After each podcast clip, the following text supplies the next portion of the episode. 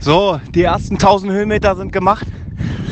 Ich weiß jetzt gar nicht, wie oft wir hier hochfahren. Arne, was ist das achte Mal oder so? Ja, achte oder neunte Mal fahren wir jetzt hier hoch. Äh, ja, läuft ganz gut. Macht bis jetzt Bock. Fahren auch relativ suche. Ja, gucken wir mal. Haben ja noch ein bisschen was vor uns. Also, euch einen schönen Tag. Ciao.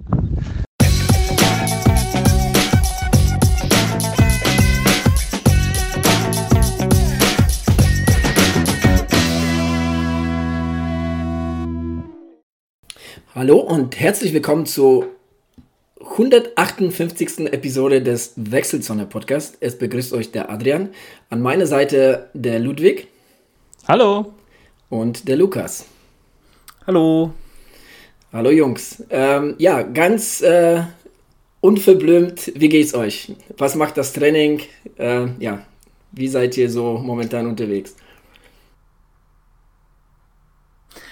Also bei mir, ich kann nicht mehr ein bisschen kurz halten. Äh, ich war jetzt am Wochenende mal zweimal länger laufen, äh, hat mal wieder ein bisschen Spaß gehabt. Ich merke nur, dass ich mittlerweile ein bisschen versch äh, ver ver verschlampt, nee, wie sagt man das? Verschlampt. Äh, bis, bisschen, bisschen schlampig werde in äh, Sachen, äh, Sachen hochladen. Ich habe jetzt am äh, Sonntag, glaube ich, drei Einheiten hochgeladen von der gesamten Woche.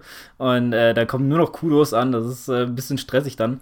Aber ja, ich hatte dann halt am Sonntag, wollte ich so. Mh, mm, was wollte ich, wollte eigentlich einen Halbmarathon laufen, aber mir hat dann also ein bisschen das Knie gezwickt und äh, da habe ich dann halt nur die Runde mit meiner Freundin beendet. Das waren also sieben Kilometer und dann musste das halt mal reichen. Jetzt war ich gestern noch mal ganz schnell äh, eine Runde laufen vom Insta Live und dann ähm, hat es aber wieder ganz gut. Äh, dank denen hat das eigentlich wieder ganz gut funktioniert. Ganz, ganz kurz zu Strava, dass, dass äh, wenn dir das zu lästig ist, dass die Leute dir Kudos schicken, das kannst du auch ausschalten. ja, ja, ich habe das schon mal ausgeschaltet, aber dann guckst du dann wieder immer wieder rein, wie viel Gutes du schon hast. okay. Na gut, da musst du dich entscheiden, was ja, du willst. Ja, also es ist eigentlich lästig. Es ist halt nur, wenn du halt drei Einheiten hochlässt, dann kriegst du immer dreimal direkt hintereinander eine Vibrationsnachricht, dass äh, die Leute quasi immer untereinander deine, deine Aktivitäten ähm, ja, die Kudos geben. Aber das ist, ähm, eigentlich ist es ja nicht schle schlecht, aber wie gesagt, wenn dann halt drei Einheiten und das geht dann halt ähm, so Minute nach Minute oder alle fünf Minuten, dann ist es halt ein bisschen, bisschen nervig, wenn es dann geht, weißt du? Ja. Und wa warum machst du das halt nicht zeitig oder die Uhr lädt sie das äh, nicht automatisch? Nee, äh, das habe ich nicht so eingestellt. Also ich musste auf Gar Garmin Connect gehen, damit die das dann synchronisiert mit dem. Also es synchronisiert sich nicht selber bei hm. mir. Ja. Ich weiß nicht, das ist einfach so. okay. Ludwig, wie geht's dir? Was macht das Training? Mir geht's gut. Ähm, ich bin gut im Training im Moment, gut gefordert, vor allem im Training im Moment. So also langsam kann man es ja auch, äh, auch offiziell verkünden, dass ich momentan ja, ja, ja. in einer Umfangphase bin. Ähm, das werden wir sicherlich auch noch ein bisschen ausführlicher äh, besprechen, aber ähm, ich bin jetzt gerade auf dem Weg in meine umfangreichste Woche, die ich bisher so hinter mich gebracht haben werde, Futur 2. ähm, das werden 200 Kilometer sein, das ist zumindest das Ziel. Und ähm, ich bin jetzt, Stand Mittwochabend bei, ich glaube, 85 Kilometern. Also die letzten drei Tage haben schon ordentlich reingehauen und äh, kommen aus einer 160 Kilometer Woche. Also wir haben das jetzt so peu à peu gesteigert, haben uns natürlich auch ein System überlegt dafür. Ähm, ich sage nur die 30%-Regel, aber dazu dann später mal mehr. Genau. ähm, genau, und diese Woche sollen es 200 Kilometer werden. Ich bin guter Dinge, dass es klappen wird, aber es ist schon ein ganz schönes Brett, das merkt man jetzt schon. Ähm, die Beine tun jetzt nicht weh, aber es setzt so langsam so eine leichte ähm, Erschöpfung ein und äh, die fühlt sich an sich nicht schlecht an, aber ja, macht sich auf jeden Fall spürbar. Insofern geht es mir gut, aber wird noch eine harte Woche, glaube ich. Eine spannende das, Woche. Das glaube ich auch. Übrigens, diese 30%-Regel, das sollten wir uns patentieren lassen und als ein Stimmt, neues ja. Trainingskonzept rausbringen. Du bist quasi das Auf Versuchskaninchen jetzt. Das hört man gerne. Genau. ja, sehr schön, sehr schön. Ja, wie, wie geht's dir denn? Also, wie geht's dir? Du musst ja auch. Ja, bitte? Du musst ja auch noch sagen, wie es dir geht, bevor wir jetzt weitermachen, weil du hast ja auch ein bisschen was hinter dir, ne? Ja, gestern, gestern ein bisschen Fahrrad gefahren, die Tage davor halt nicht allzu viel gemacht. Die, die, die Körner wollte ich halt äh, ja für die gestrige Einheit äh, so, so viel es geht sparen. Ja, ich habe so quasi mein, ja, man kann das nicht Everesting nennen, ne? weil das ist ja wirklich nur die Hälfte der Strecke gewesen, aber so ein kleines Mont Blancing oder sowas, weil da, da kratze ich eher dran. Ähm, ja, aber es braucht ja auch gar keinen Namen. Ich hab, bin einfach einen Hügel bei uns in Gießen immer wieder hoch und runter gefahren. Ähm, neun Stunden lang an der Zahl, habe dabei äh, 4400 Höhenmeter gemacht und äh, das hat wirklich sehr lange sehr viel Spaß gemacht. Dann war das eine Zeit lang sehr schmerzhaft. Aber so, äh, ja, so gehört sich das bei so einer Einheit. War, war sehr cool. Ich wollte es ausprobiert haben. Ich wollte schauen, wie lange ich da ähm, aushalte. Und ich bin gestern wirklich an meine Grenzen gekommen, definitiv. So muss es auf jeden Fall sein. Wir hatten ja ein Insta-Live dazu. Genau. Tabea hat dich ja begleitet, hat berichtet darüber. Und ich war fast ein bisschen erleichtert, muss ich sagen, dass du auch am Ende dann nicht mehr so gut ausgesehen hast und dich auch nicht mehr so gut angehört hast. Weil alles, was du mir immer sagst nach einem Wettkampf ist, du hörst dich aber ganz schön fertig an. Mhm. Und das konnte ich jetzt gestern endlich auch mal über dich sagen. Ja, ja, ja. Also ich habe gestern, wo ich das, habe das natürlich ein bisschen bei Insta verfolgt, zumindest da, nachdem ich endlich mal wach war. Äh, und dann ähm, hat man so schön in, den, in der Story so äh, Adrians Werdegang des Leidens gesehen. ja. Stimmt. Wir haben sieben morgens noch frohen Mutes und dann ne, äh, waren die Augenringe immer größer sozusagen. Ja. ja. Die Haltung wurde auch dementsprechend so ein bisschen schlapper. Ja. Auf dem Fahrrad. Ja, aber manchmal denkt man sich so, ey, also das würde ich jetzt gerade nicht machen wollen. Weißt du, was ich meine? wenn du jetzt so, wenn du merkst, ey, der fährt ja jetzt, keine Ahnung, ich habe mir ja die eine Röhre mal angeguckt, wie oft du da hochgefahren bist. Äh, äh, das Bild sieht zumindest, also der, der GPS-Verlauf sieht ja eigentlich äh, ganz cool aus, aber ey, so oft wie du da hochgefahren bist, ist es echt. Ich glaube 22 Mal? Ja, krass. Ja. Das, was drei Kilometer, gell? Drei Kilometer hoch, also ja, ähm, 2,9 noch was, also rund drei, sagen wir mal bei 190 Höhenmetern. Genau, aber was man wirklich dazu sagen muss und was das Ganze wirklich erschwert hat, waren die Straßenbedienungen. Ja, also die waren wirklich unter aller Sau. Ich habe das irgendwie verdrängt. Ich bin die, die Asphaltstraße bin ich da länger nicht mehr hoch, weil ich da sonst die Trails nehme. Die sind dann nämlich auch sehr cool. Und aber da war wirklich ein Schlagloch neben den anderen und die Abfahrten, die hatten es richtig in sich und da musste man wirklich sehr konzentriert sein. Und ihr könnt euch vorstellen, nach 5, 6, 7, 8, 9 Stunden ist das alles andere als einfach. Und ähm, ja, dementsprechend ähm, war das, waren das nochmal erschwerte Bedienungen. Aber ja, also wenn schon, wenn schon hart, dann richtig. Wenigstens hast du gutes Wetter gehabt. Ja, stimmt. Wetter war ganz gut, ja. Das war okay. Und äh, also hiermit wirklich noch äh, vielen lieben Dank an die, an die vielen äh, Glückwünsche und, und Aufmunterungen und, und ähm, auch einen besonderen Dank an, an Patrick, der mich äh, zweimal da am, am Dünsberg besucht hat, vor seiner Arbeit und nach seiner Arbeit ist er auch noch gekommen. Und äh, dann natürlich an die Tabea, die mich äh, auch eine Zeit lang begleitet hat, auch mit hochgefahren ist, paar Mal. Ähm, dafür an dieser Stelle nochmal danke. Ja. Schöne Geschichte, wird danach ja noch ein bisschen ausführlicher darüber berichtet werden. Genau, das machen wir auch. Hallo zusammen.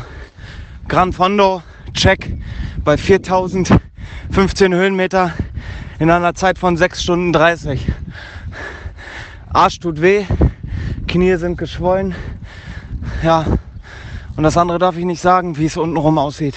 Also, ich halte euch auf den Laufenden. Ich wünsche euch einen schönen Brückentag. Macht's gut, ciao.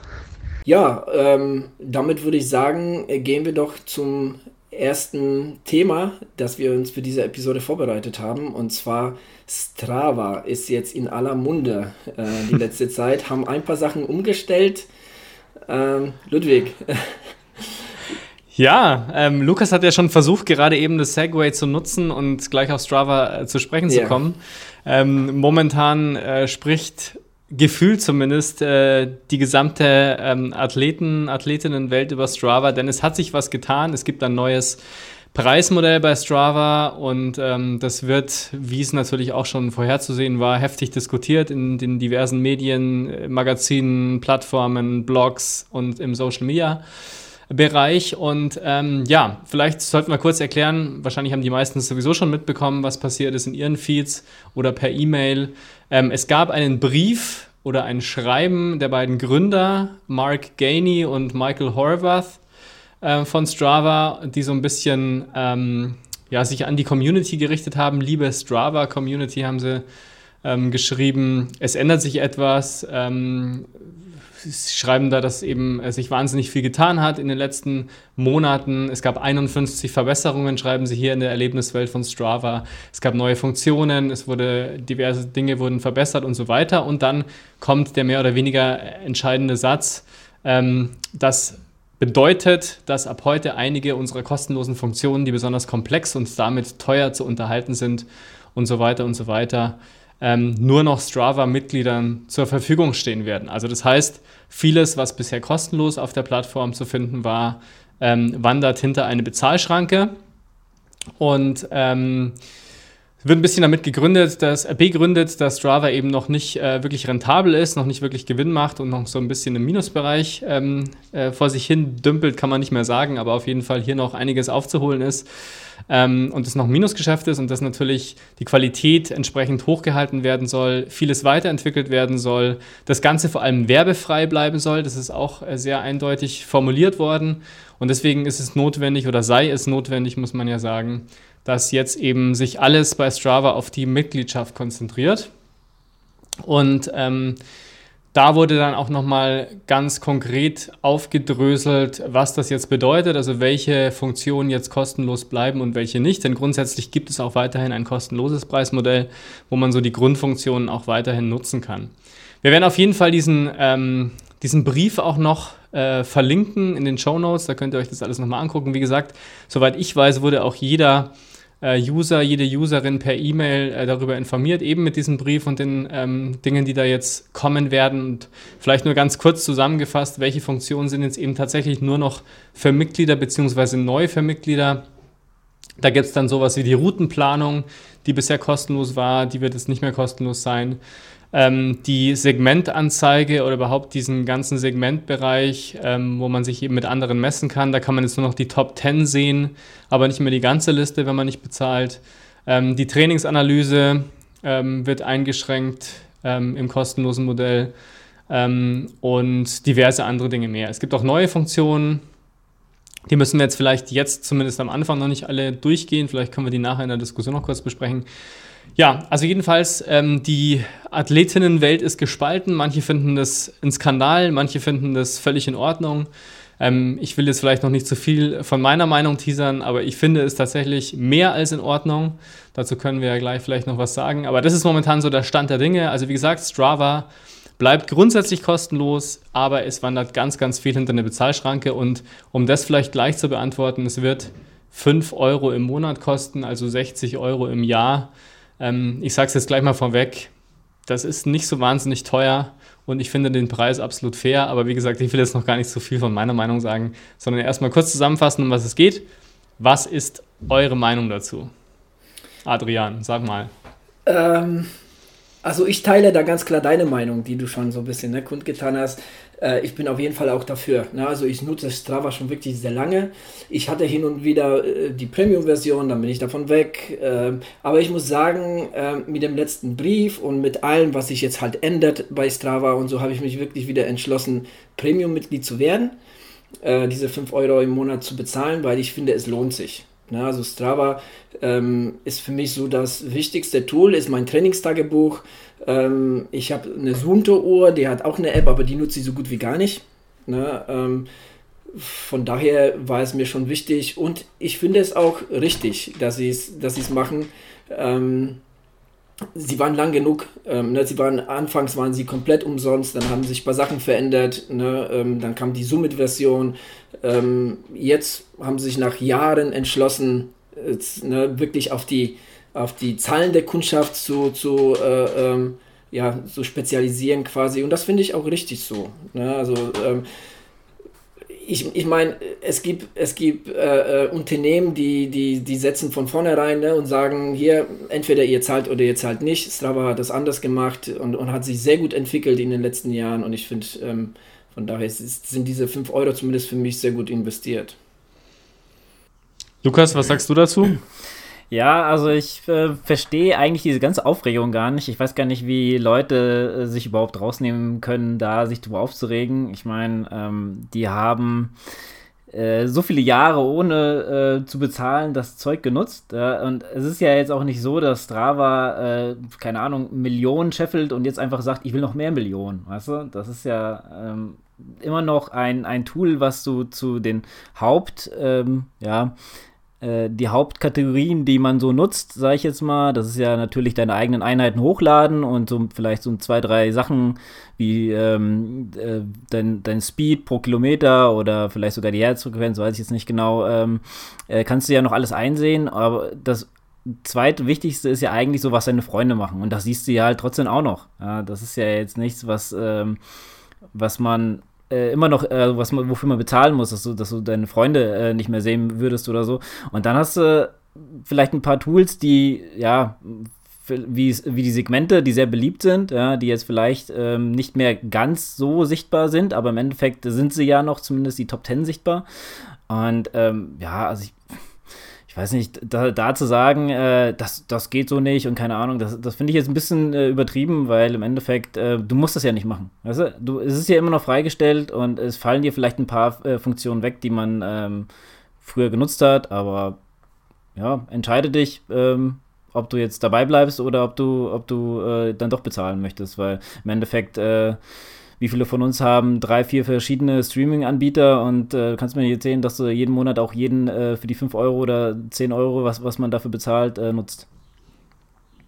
Ja, also ich ähm, finde es fast ein bisschen schade, dass wir uns so einig sind, aber es war auch ein bisschen abzusehen. Ja. Aber ich kann ja mal so ein paar Argumente auch bringen. Ich sehe das also, wie gesagt, ganz genauso wie ihr. Ähm, ein paar Argumente, die so kommen ähm, und die jetzt in der Aufregung auch eine Rolle gespielt haben. Da war zum Beispiel das Argument, ähm, dass Strava ja die Daten habe und wir bezahlen ja mit unseren Daten. Also ich finde das Argument ein bisschen schwach, weil ich sagen muss, äh, ja schon, nur die Frage ist halt, was macht denn Strava mit den Daten? Und ähm, die Tatsache, dass halt diese ganze Plattform auch weiterhin werbefrei bleibt, dass diese ganze Plattform eben nicht dazu dient, irgendwelche Daten an größere Unternehmen weiterzugeben, denn das wird ja auch ausdrücklich so gesagt, ähm, das hat natürlich schon einen gewissen Mehrwert. Und man muss auch immer dazu sagen, ähm, es gibt, ich weiß den Prozentzahlen nicht von Leuten, die wirklich nur Strava nutzen, aber ich gehe mal davon aus, dass die meisten Leute ihre Aktivitäten zusätzlich noch mit, ähm, was weiß ich, einer Garmin-App oder einer Suunto-App oder einer Polar-App oder einer Nike-App mittracken und dann möglicherweise synchronisieren mit Strava. Ähm, und da stellt sich ja genau die gleiche Frage. Und auch da ist es ja so, ähm, dass diese Apps nicht kostenlos sind, sondern die bezahlt man halt mit seinem Gerät mit. Also wenn ich mir eine Garmin-Uhr kaufe, dann kaufe ich mir automatisch natürlich auch die Garmin-App dazu mit. Und die Dienstleistung oder die, ähm, die, die ähm, Angebote, die über diese App kommen, die werden halt über das, über das Gerät mitbezahlt. Ne? Also ich meine, das ist ja auch nicht kostenlos, das kann man ja auch nicht sagen. Ähm, und dann muss man auch fairerweise dazu sagen, es ist jetzt nicht so, dass Strava gesagt hat, wir wollen jetzt hier ein Geschäft draus machen und verlangen einfach mal Geld für alle möglichen äh, Dinge, die wir anbieten, sondern die haben ja durchaus vorher schon ausprobiert, das Ganze eben mit so ganz, ganz vorsichtiger und dezenter Werbung zu, ähm, zu, zu machen, ähm, indem sie ja versucht haben, immer wieder einzublenden, zum Beispiel, ähm, wenn man bestimmte Aktivitäten mit einem bestimmten Tracker aufgezeichnet hat, dann hat es irgendwie mal geheißen, diese Aktivität wurde mit einer Suunto-Uhr oder sowas aufgezeichnet, wo man dann eben einen Link dazu hatte, ähm, oder das Ganze mit Swift gab es dann auch ganz, ganz viel, wo dann eben auch direkt zu Swift weitergeleitet worden ist und äh, die, die, das Logo mit eingeblendet worden ist bei der Aktivität von Swift. Und da haben sich die Leute wahnsinnig drüber aufgeregt und fairerweise muss man sagen, Strava hat diese Aufregung berücksichtigt und hat es dann eben wieder abgeschafft. Ähm, also das wurde ja auch nicht angenommen und jetzt ist das Ding halt wieder komplett werbefrei und da muss man halt einfach sagen, irgendjemand muss die Arbeit natürlich machen und irgendjemand muss das äh, weiterentwickeln und präsentieren. Und ich für meinen Teil kann nur sagen, ich nutze Strava jetzt bestimmt seit fünf Jahren, vier, fünf Jahren. Auch als jetzt schon zahlendes Mitglied heißt es ja jetzt. Ähm, und ich hatte eigentlich noch nie Probleme mit der App. Die war immer zuverlässig, hat wirklich fast immer hundertprozentig funktioniert. Ich kann mich kaum erinnern daran, dass es das nicht funktioniert hätte. Ähm, ich finde es auch gut kommuniziert, muss man sagen, diese Änderung, die jetzt gerade passiert. Ähm, und ähm, wenn man sich auch mal so das eine oder andere Interview mit den beiden Gründern anhört, da kann man sich auch mal ein paar Podcasts zum Beispiel anhören. Ähm, da muss ich sagen, war immer der Gedanke von Strava eben nicht eine reine Social-Media-Plattform zu sein, sondern eben wirklich so eine Art ähm, digitaler Sportverein. Ähm, und ähm, da muss ich sagen, finde ich das nur logisch, dass man sagt, wenn man das volle Angebot nutzen will, und das ist schon sehr, sehr vielfältig und groß, finde ich zumindest, ähm, und hat kanalisiert sozusagen alles Mögliche, was man mit anderen äh, Anwendungen und anderen Apps mit äh, diversen Uhren und Trackern hat, dann ist es absolut berechtigt, dass man sagt, wenn man das alles nutzen will, dann muss man halt auch einen kleinen Beitrag zahlen. Also es ist jetzt nicht so, dass es 20 Euro im Monat kostet, sondern es kostet einen Mini-Teil von einem, äh, was weiß ich, äh, Zeitungsabo oder es kostet nicht mal die Hälfte von, äh, von einem, äh, einem Netflix-Abo. Ähm, also muss ich sagen, ich kann da nicht viel dagegen sagen, gegen dieses Preismodell. Ja, ich finde das auch, äh, wenn man behauptet, ja, sie haben doch unsere Daten, finde ich eigentlich echt ein schwaches Argument, weil du kannst ja auch nicht jetzt sagen, ja, sie verkaufen unsere Daten an die bösen, bösen äh, äh, Konzerne, weißt du? Das ist da, da kannst ja jetzt nicht behaupten, das und das passiert mit unseren Daten, ja. Im Endeffekt ja. ähm, müssten die unsere Daten ja an irgendjemanden verkaufen, der dann auf dieser Plattform ja Werbung macht, weil sonst alles andere bringt ja für die gar nichts. Ja, außer sie sind dann wirklich so hinterlistig und verkaufen es hinter unseren Rücken an wirklich irgendwelche. Aber davon äh, kann man ja überhaupt nicht ausgehen. Und ja. äh, ich persönlich fand diese, diese Werbung, ja, wenn Leute clever sind und auch mal so, sich Gedanken machen, äh, wie kann ich ein bisschen Werbung reinbringen, ohne dass die Leute das stört. Und ich fand das echt saucharmant. Darunter, äh, keine Ahnung, dass da äh, die Uhr stand oder sowas. Ich bin sogar bei ein, zwei draufgegangen, weil ich die, diese Marke gar nicht so kannte. Ja, ich glaube, der, der Daniel äh, von Laufen Liebe Erdnussbrot hatte, glaube ich, so, hat so eine Uhr, die, die kannte ich vorher nicht so richtig. Also ich habe das schon mal gehört. Aber da konnte ich mal auf das Banner gehen und dann konnte, da wurde sofort weitergeleitet. Das fand ich eigentlich ganz charmant. Oder auch, äh, wenn das so ganz dezent eingebaut wird, dass da, keine Ahnung, die Einheit mit Swift gefahren worden ist oder auf Swift gefahren worden ist. Das, ich, das, das was stört da einen? Da steht ja jetzt nicht, keine Ahnung, äh, wurde gesponsert von Coca-Cola, weiß ich mal. Das ist einfach. ja. ja. Ja, ich, ich, ich ähm, glaube, das Problem ist halt so ein bisschen, dass Strava sehr lange Zeit halt umsonst war und die Leute halt, äh, ja, die Leute würden sich nicht aufregen, wenn die App nicht gut wäre. Ne? Und das spricht jetzt eigentlich auch für die App, dass, dass, ne, dass es halt so viel Aufregung gibt.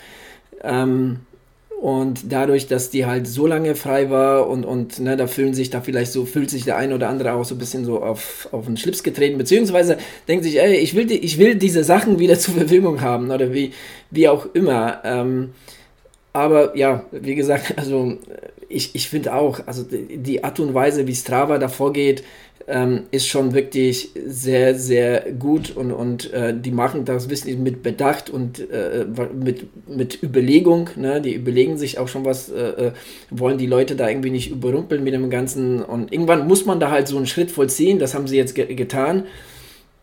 Ja, ich finde es ich find's so, wie es läuft, ähm, genau richtig. Und wenn jemand diese App halt wichtig ist und natürlich muss man halt überlegen, äh, ne, kann ich mir das jetzt leisten oder wie auch immer. Also ähm, dann, ähm, ja, dann investiert man da dann. Ne? Ja, ich muss dazu sagen, Strava hat es ja eigentlich auch ganz richtig gemacht. Sie haben uns so abhängig von ihnen gemacht, dass wir jetzt eigentlich gar nicht mehr. Ja, ist so aber, kann man das, das aussehen, ja. Aber es ist ja, es ist ja auch richtig so. Ich meine, das ist ein Tool, das ich absolut gar nicht mehr missen will. Ja? Also wenn ich würde, ich würde heulen, wenn Strava äh, Konkurs gehen würde oder so, sonst was, weil da sind alle meine Aktivitäten drauf. Ich kann, äh, wenn ich sehen will, ey, welchen, welchen Halbmarathon habe ich irgendwann mal gelaufen, weißt du, dann siehst du das dann halt quasi schon fast direkt auf dem Dashboard. Ja, das kann man da ganz schnell nachverfolgen oder wie viel äh, Einheiten ich im Jahr gemacht habe oder wie viele Kilometer und sowas. Und äh, es ist ja auch mal ganz charmant, wenn dann am Ende des Jahres die ganzen äh, Athletinnen und Athleten äh, ihre, ihre Jahres ähm, dieses, dieses Ding da posten, wo dann die ganzen Kilometer und sowas, was du gemacht hast im Jahr, das finde ich auch mal ganz witzig eigentlich. Und, äh, und wenn, wenn du dann so abhängig von dem bist und dann irgendwann mal die Leute dann auch mal Geld verdienen wollen, dann muss man das auch mal akzeptieren. Ich kann es aber auch verstehen im Gegenzug, dass es Leute gibt und dafür sind wir leider drei, die drei Falschen, die hier reden. Zumindest fehlt ja, nur ein ja. oder zwei, weil ich glaube, der Henning und äh, die Tabea äh, hätten da bestimmt noch eine an, etwas andere Meinung dazu. Mhm. Ähm, zumindest von der Tabea, die hat sich ja schon in, unserem, in unserer WhatsApp-Gruppe dazu geäußert. Und als Studentin ist das dann halt auch manchmal nicht so einfach. Ähm, ja, das ist dann wiederum auch nachvollziehbar, klar. Ja. Ähm, naja, gut, das ist aber eine Sache, ne, da, da, da, da nimmt Strava dann irgendwo auch keine Rücksicht äh, ne, darauf, wenn man das so hart sagen will. Ähm, ja. Also ich, ich, ich, find, ich sehe das natürlich auch ein. Ne? Man muss auf jeden Fall gucken, ähm, wie man und wo man sein Geld investiert. Das ist gar keine Frage. Und ich verstehe das auch, wenn man sagt, mir ist das zu teuer. Ähm, das ist ja auch ein Argument, ne? weil man natürlich immer gucken muss, welche Applikationen oder welche Funktionen oder sowas sind mir wichtig, welche nicht so. Ähm, auf der anderen Seite jetzt aus meiner Warte aus gesehen wieder, wenn ich mir überlege, wie viel Zeit ich mit Strava verbringe, wie oft ich das nutze, nämlich mehrmals täglich, ja, also muss man wirklich sagen. Ähm, ich glaube, ich verbringe mehr Zeit ähm, auf Strava als, was weiß ich, auf, auf Instagram oder auf Netflix vielleicht sogar. Ähm, ähm, wäre schon fast das nächste Segway für diese Folge, aber kommt ja alles noch. ähm, da muss ich mich halt schon fragen, also ich, ich habe mich fast schon gewundert, wie das sein kann, dass diese App kostenlos ist, weil es dann einfach wahnsinnig viele Funktionen sind, die alle sehr, sehr gut funktionieren. Und ähm, dann hast du ja, Adrian, gerade auch angesprochen, oder Jukas, du hast gerade gesagt, diese Zusammenfassung am Ende des Jahres, wo es auch noch so ein kleines Filmchen immer dazu gibt und eine kleine Animation und so weiter, das ist schon alles ziemlich gut gemacht und ähm, das geht halt nicht kostenlos. Aber wie gesagt, klar. Und dann kann man sich natürlich überlegen, und vielleicht ist das ja auch eine Rückmeldung, die für Strava interessant wäre, äh, dass man sagt, jetzt hat man dieses Preismodell geschaffen, aber vielleicht berücksichtigt man halt auch Athletinnen und Athleten, die ähm, gerne dafür zahlen würden, aber halt vielleicht nicht ganz so viel zahlen können, weil sie studieren möglicherweise oder weil sie sich aus anderen Gründen das nicht leisten können, aber gerne würden. Und vielleicht gibt es ja irgendwann noch ein Alternativpreismodell, ähm, für, für solche Athleten und Athletinnen. Das wäre ja durchaus denkbar. Auf der anderen Seite finde ich es aber ganz gut, dass man jetzt erstmal so ein Modell geschaffen hat, das sozusagen Hop oder Top ist, im Sinne von entweder du zahlst den vollen Beitrag oder halt nicht und keine Tarife, wo man wieder zwei Stunden sich durchlesen muss, welche Optionen man jetzt haben will und welche nicht. Das finde ich an sich ganz gut, diese Klarheit. Ähm, und insofern ähm, ja, wie gesagt, auch von der Verhältnismäßigkeit 5 Euro im Monat für das, was da geboten wird, das ist halt ehrlich gesagt auch einfach nicht teuer. Ja, ich, ich muss dazu sagen, wir sind halt natürlich, glaube ich, aus drei reflektierte Typen, die das auch vielleicht einsehen, dass äh, man für Sachen, die gut man gut findet, oder äh, auch mal gerne vielleicht dann halt bezahlen kann. Aber ähm, es, es ist ja dann so, ich glaube, die Leute wollen verarscht werden. Was ich meine? Äh, hier hast du Strava ein Jahr kostenlos und danach zahlst du 60 Euro im Jahr so oder so, weißt ich meine? Und eventuell, weil du musst ja erstmal eine Kundschaft schaffen, damit du die auch, sag ich mal, dann äh, zum Bezahlen auffordern kannst. Und ich glaube, wenn, wenn die so ein Modell gefahren wäre, wäre vielleicht der Aufschrei ein bisschen weniger geworden. Aber äh, hier finde ich, ist das ähm, zumindest die Aussage in dem Brief, äh, ich finde das ehrlich, weißt du? Die sagen, ey, wir müssen auch mal ein bisschen gucken, wo wir bleiben, deswegen äh, machen wir das jetzt ein bisschen anders und ja. Also Man muss auch sagen, viele Leute haben ja auch gesagt, ähm, sie, sie, haben die jetzt die, die Mitgliedschaft nicht genommen, weil sie halt einfach keinen Sinn daran gesehen haben. Ne? Also bei mir war das im Prinzip auch eine Überlegung, wo ich mir gesagt habe, okay, eigentlich brauche ich ja vieles von dem, Routenplanung zum Beispiel nutze ich gar nicht so wahnsinnig oft oder eigentlich gar nicht. Ähm, viele andere Dinge, ähm, was weiß ich, irgendwelche Fitness-Analysen ähm, und, und solche Sachen, die habe ich auch in meiner Garmin-App, die brauche ich auch nicht so unbedingt bei Strava. Soll ich wirklich dafür bezahlen, weil ich kriege eigentlich alles, was ich für Summit oder bis dahin Summit bekomme, mehr oder weniger auch im kostenlosen Modell. Und da gab es eben bisher keine klare Trennung und die Konsequenz war natürlich, dass die meisten Athletinnen und Athleten eben nicht bezahlt haben. Ähm, und damit rechnet sich halt das Modell nicht. Im Prinzip war das Modell bisher eigentlich ziemlich schwachsinnig, dass man sagt, man bietet eine Mitgliedschaft an mit kaum Mehrwert gegenüber der kostenlosen Version. Und da hat man ja halt jetzt eine klarere Trennung gemacht und das ist eigentlich nur sinnvoll letztendlich, ne? Weil das bisherige Modell war eigentlich das Problem. Das hat nicht wirklich funktioniert und war wahrscheinlich auch nicht so wahnsinnig gut durchdacht. War auch nicht so deswegen, reizvoll, also für jemanden. Genau. Ja. Absolut, ja. Also für mich persönlich jetzt auch nicht unbedingt äh, zu sagen, ja, ich äh, brauche das und das. Ja. Vielleicht Adrian kann ich mir gut vorstellen, der auch vielleicht von seinen Athleten ein bisschen mehr sehen will oder sowas, aber jetzt hier dieses äh, Summit oder sowas, das war jetzt für mich echt nicht so interessant. Aber wenn du jetzt wirklich sagst, ey, ich bin ähm, Segmentenjäger oder sowas und so, dann würde ich es mir sogar überlegen. Aber ich meine, im Endeffekt, das, was ich jetzt nutzen kann, immer noch, reicht mir immer noch vollkommen aus, weil alles andere ja, brauche ich jetzt nicht unbedingt. Ich sehe, was, was meine Freunde treiben ähm, ich sehe auch, was sie gelaufen sind und so. Ist ja jetzt nicht so, dass dann, keine Ahnung, äh, da Kilometer stehen, aber die Zeit nicht mehr oder sowas. Das wäre dann äh, schon ein bisschen was anderes. Ja, aber ansonsten ja, finde ich das immer noch äh, für das, was, was es, dass es nichts kostet, sage ich jetzt mal, äh, finde ich das immer noch ausreichend für mich zumindest.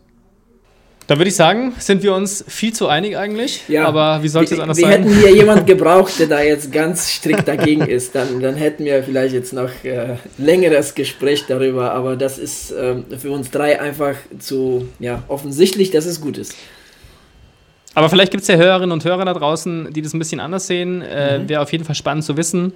Also lasst uns das gerne wissen, schreibt uns das irgendwie in die Kommentare oder per Mail oder schickt uns eine Sprachnachricht, wie auch immer.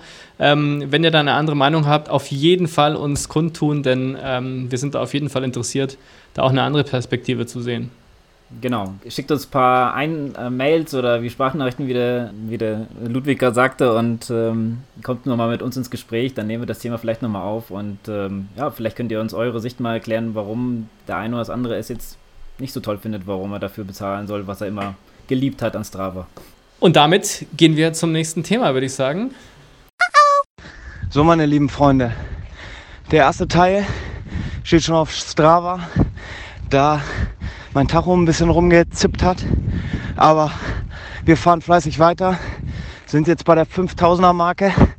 Jetzt wird die Luft auch langsam dünn, im wahrsten Sinne des Wortes. Aber äh, ich würde jetzt gerne sagen, es macht uns immer noch großen Spaß. Ja, das stimmt nicht. Aber das stimmt nicht. Zwischenzeitlich hatten wir auch wirklich mal bei so einem langen Lauf einen richtig harten Hänger. Dann konnten wir uns aber wieder berappeln und jetzt stüppert es hier ab und zu immer mal wieder was auch nicht ganz so verkehrt ist. Naja, trampeln hier fleißig weiter hoch in einem grandiosen Schnitt von 5 bis 10 km/h. Und naja, ich melde mich bei der 6000er Marke, dass wir dann endlich mal die Sauerstoffflaschen rauspacken. Also, haltet euch wacker. Jingle? Ja, das war Jingle von Netflix. Wer es nicht erkannt hat, ich bin ein ganz schlechter Nachmacher. Aber, okay. ja. Stimmt, ja, jetzt merke ich es erst. Stimmt. Ah, cool.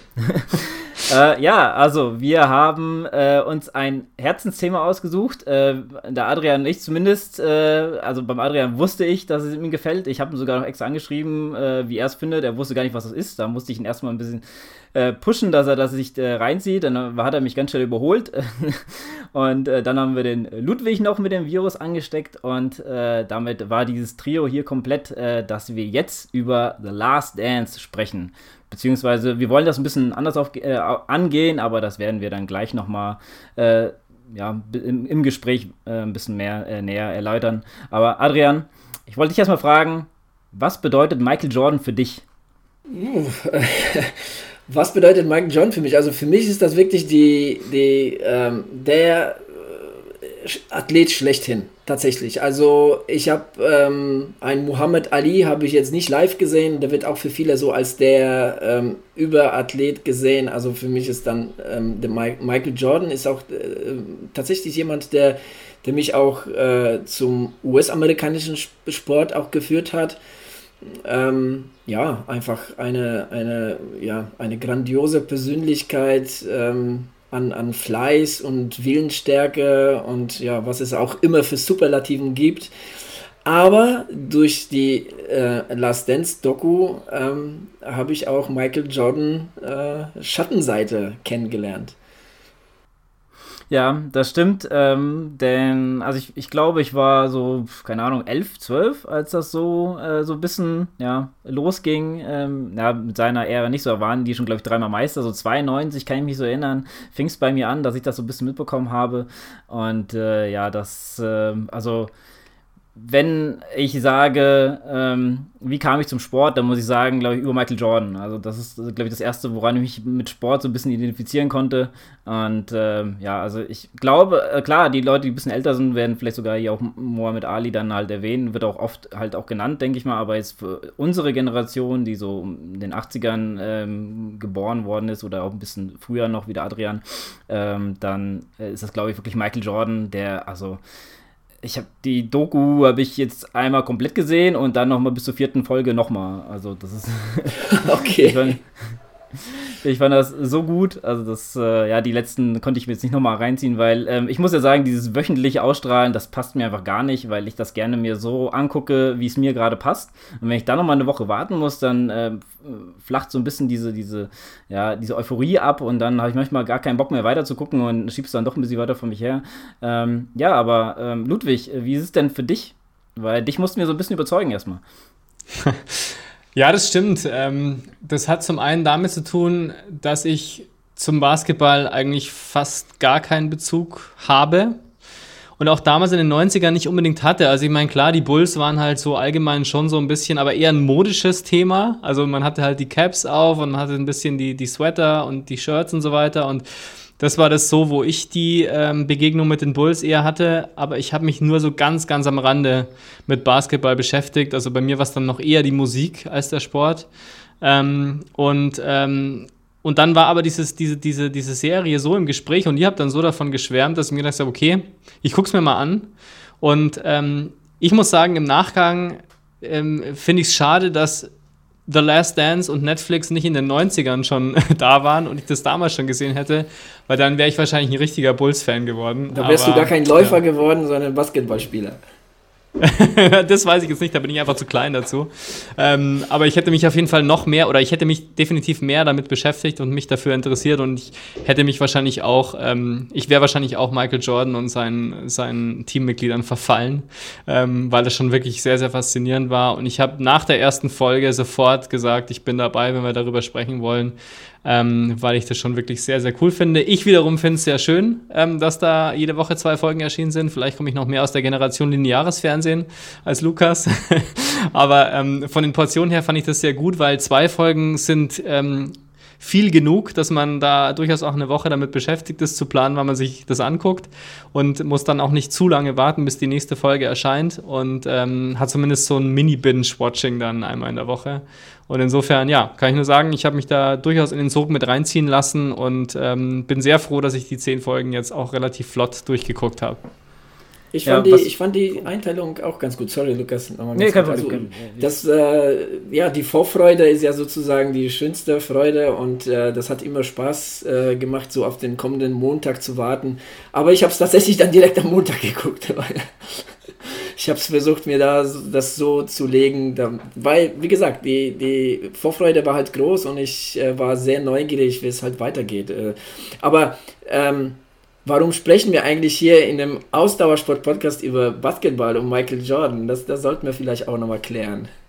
Äh, für die Zuhörer, die sich wahrscheinlich jetzt wundern, warum wir über dieses Thema reden.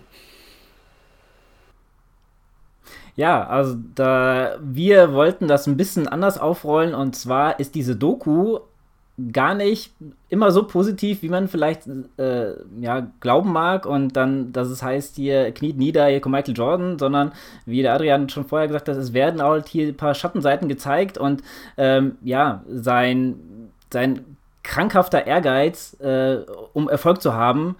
Und ja, da wollten wir doch mal ein bisschen beleuchten, äh, wie, ja, die Person dahinter, Michael Jordan, ja, wie der äh, so getickt hat und oder auch immer noch tickt, ist ja noch Gott sei Dank am Leben.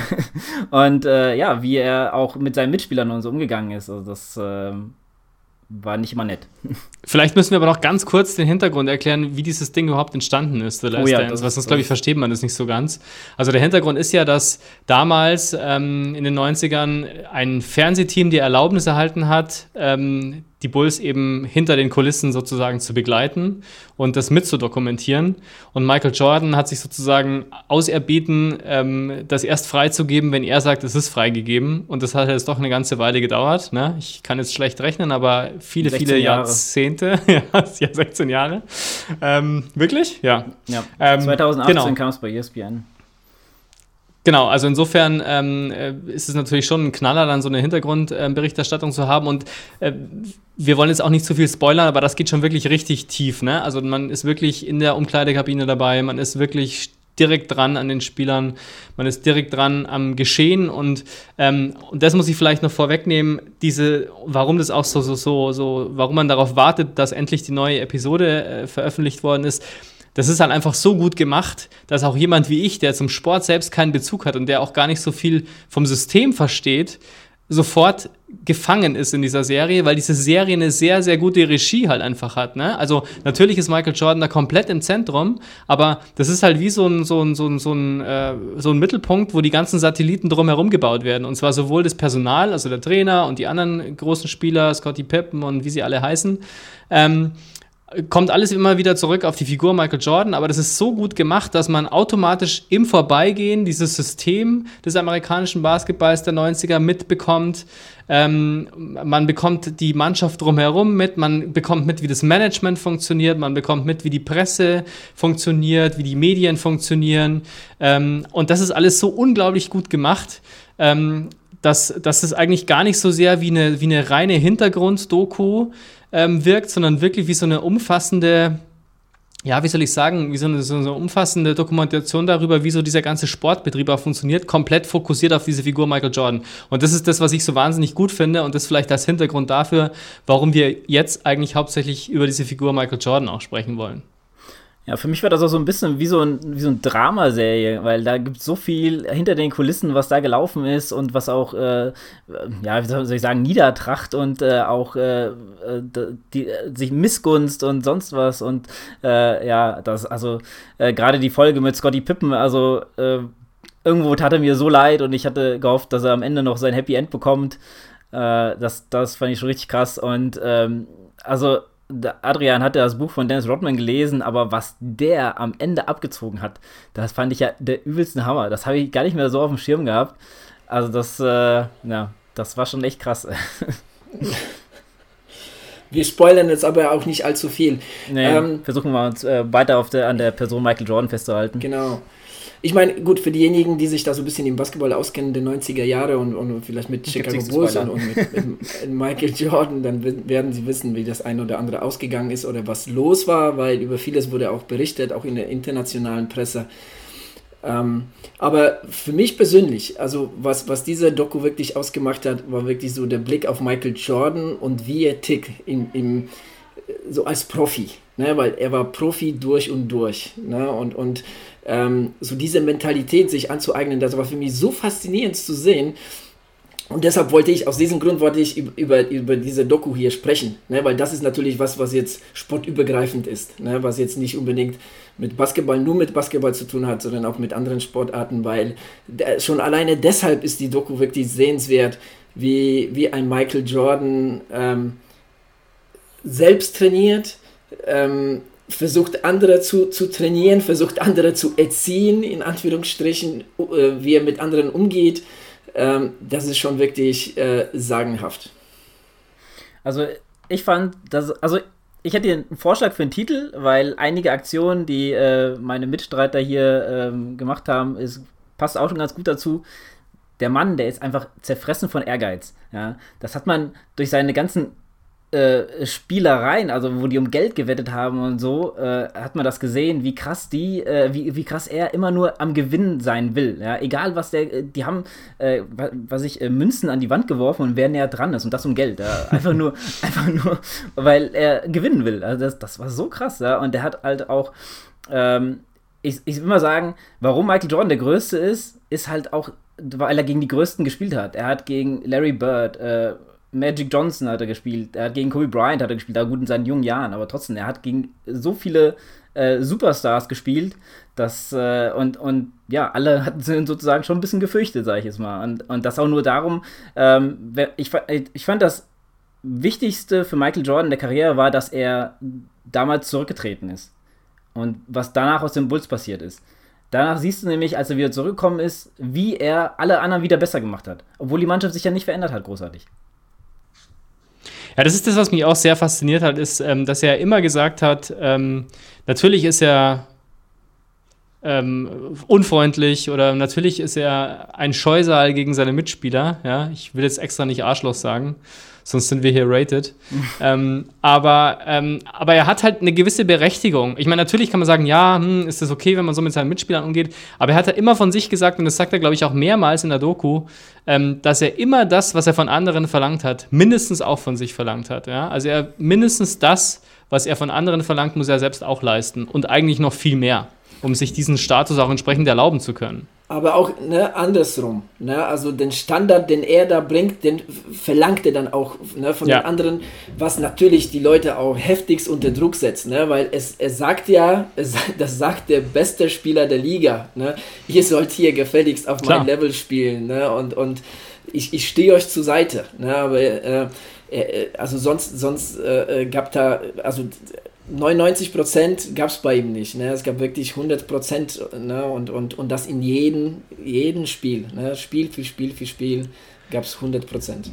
Auf jeden Fall. Und was mich wirklich, ähm, was mich wirklich fertig gemacht hat, was, was die Faszination angeht, ähm, es gibt ein Spiel, wo er äh, am Abend zuvor wie gesagt, wir spoilern nicht zu viel, aber ein bisschen was müssen wir spoilern. Ich glaube, diese zuvor. Story ist aber auch ziemlich bekannt. Sollte die ist sehr bekannt ja, ja, eben eine Lebensmittelvergiftung eben hatte ja. ähm, und dann in einem wichtigen Spiel trotzdem gespielt hat und trotzdem Leistung gebracht hat und sich halt einfach nicht geschont hat und am Ende einfach wirklich, und das sieht man da halt auch richtig gut, eben auch hinter den Kulissen, wirklich völlig am Ende war. Also ein, ein, ein Gigant ähm, sozusagen, der am Ende dann fast wankt und trotzdem noch aber diese, diese Ausstrahlung hat und diese Wirkung hat und diese Aura hat. Ich meine, klar, der ist auch ähm, zwei Meter irgendwas groß wahrscheinlich und fast so breit.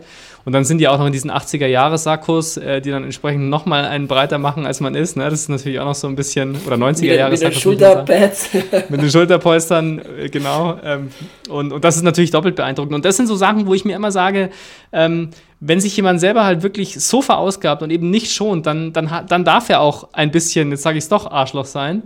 Und, ähm, und das ist immer so eine Sache, wenn man sagt, ja, ja, wenn du irgendwie krank bist und so weiter, dann, dann musst du dich da zurücknehmen und äh, du, du schadest dir ja damit und so weiter und so weiter. Aber ich finde das wahnsinnig beeindruckend, wenn jemand sagt, nein, ich stelle den Anspruch an mich, ich bin jetzt da, ich bin für die Mannschaft da, auch das sagt er. Er sagt ja nicht, ich will jetzt hier, keine Ahnung, meine Klamotten verkaufen und ich will meine Marke stärken, meine eigene Marke, sondern ich bin immer auch für die Mannschaft da. Das sagt er zumindest immer. Ähm, und das ist wirklich schon, das ist schon beeindruckend, dass er wirklich, also das, was er sagt, das tut er eben auch. Er geht an die Grenzen und auf der anderen Seite aber, und das ist die andere Komponente dieser Serie, die mich total fasziniert hat, ist, wie, und das verraten wir vielleicht nicht im Detail, wie Michael Jordan reagiert, wenn er mit seinen Kritikern konfrontiert wird. Da gibt es immer so Szenen, wo dann ähm, der, derjenige, der interviewt, ich weiß gar nicht, wer das ist, aber ähm, der die Gespräche führt mit Michael Jordan, den sieht man ja immer wieder auch in heutiger Zeit, der ihm dann ein iPad reicht und dann eben äh, seine Kritiker sprechen lässt. Und wie Michael Jordan da reagiert, das finde ich wirklich mega faszinierend. Und wie gesagt, das verraten wir jetzt nicht so sehr, aber das sind eine der stärksten, also es sind wirklich mit die stärksten Szenen in dieser ganzen Serie. Ganz großartig. Das stimmt. Da gebe ich dir hundertprozentig recht. Ja.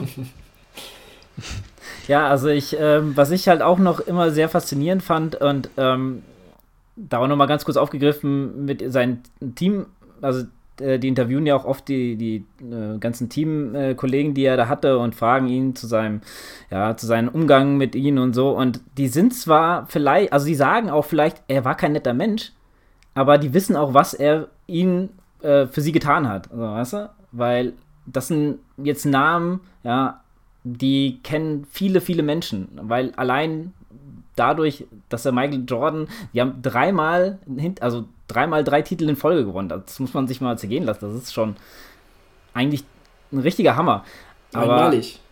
Ja, ich glaube nicht, dass irgendeiner Sportler das nochmal so krasse Dominanz, ähm, und wenn er wahrscheinlich durchgespielt hätte, wäre es vielleicht sogar noch anders. Aber ähm, was, was ich, was ich oder was immer wieder kam in dieser Serie, war, dass ähm, er sich irgendwelche Feindbilder für kurze Zeit gesucht hat. Ja? Da hat ihn einer gereizt, weil er nach dem, äh, äh nach dem Sprungwurf, äh, den er getroffen hat, zur Bank äh, mit der Faust äh, gezeigt hat und sowas und sagte, alles klar, weiß ich Bescheid. Und im, nächsten, und im nächsten Moment zerstört er ihn quasi dann auf der Gegenseite. Also das, der hat sich immer so irgendwelche Leute vorgenommen, ja? und das, äh, also also das war so krass, dass der sich auf je, an jede Sache, die er irgendwo gesehen hat, hat er sofort drangehangen und hat sich äh, dadurch nochmal richtig gepusht. Naja, das macht ja, das macht ja halt so diesen Superstar Michael Jordan aus, ne? Dass er wirklich, und das wurde auch in einer Folge gesagt, er konnte sich hundertprozentig konzentrieren, auf die Sache fixieren. Er lebte im Moment. Ne?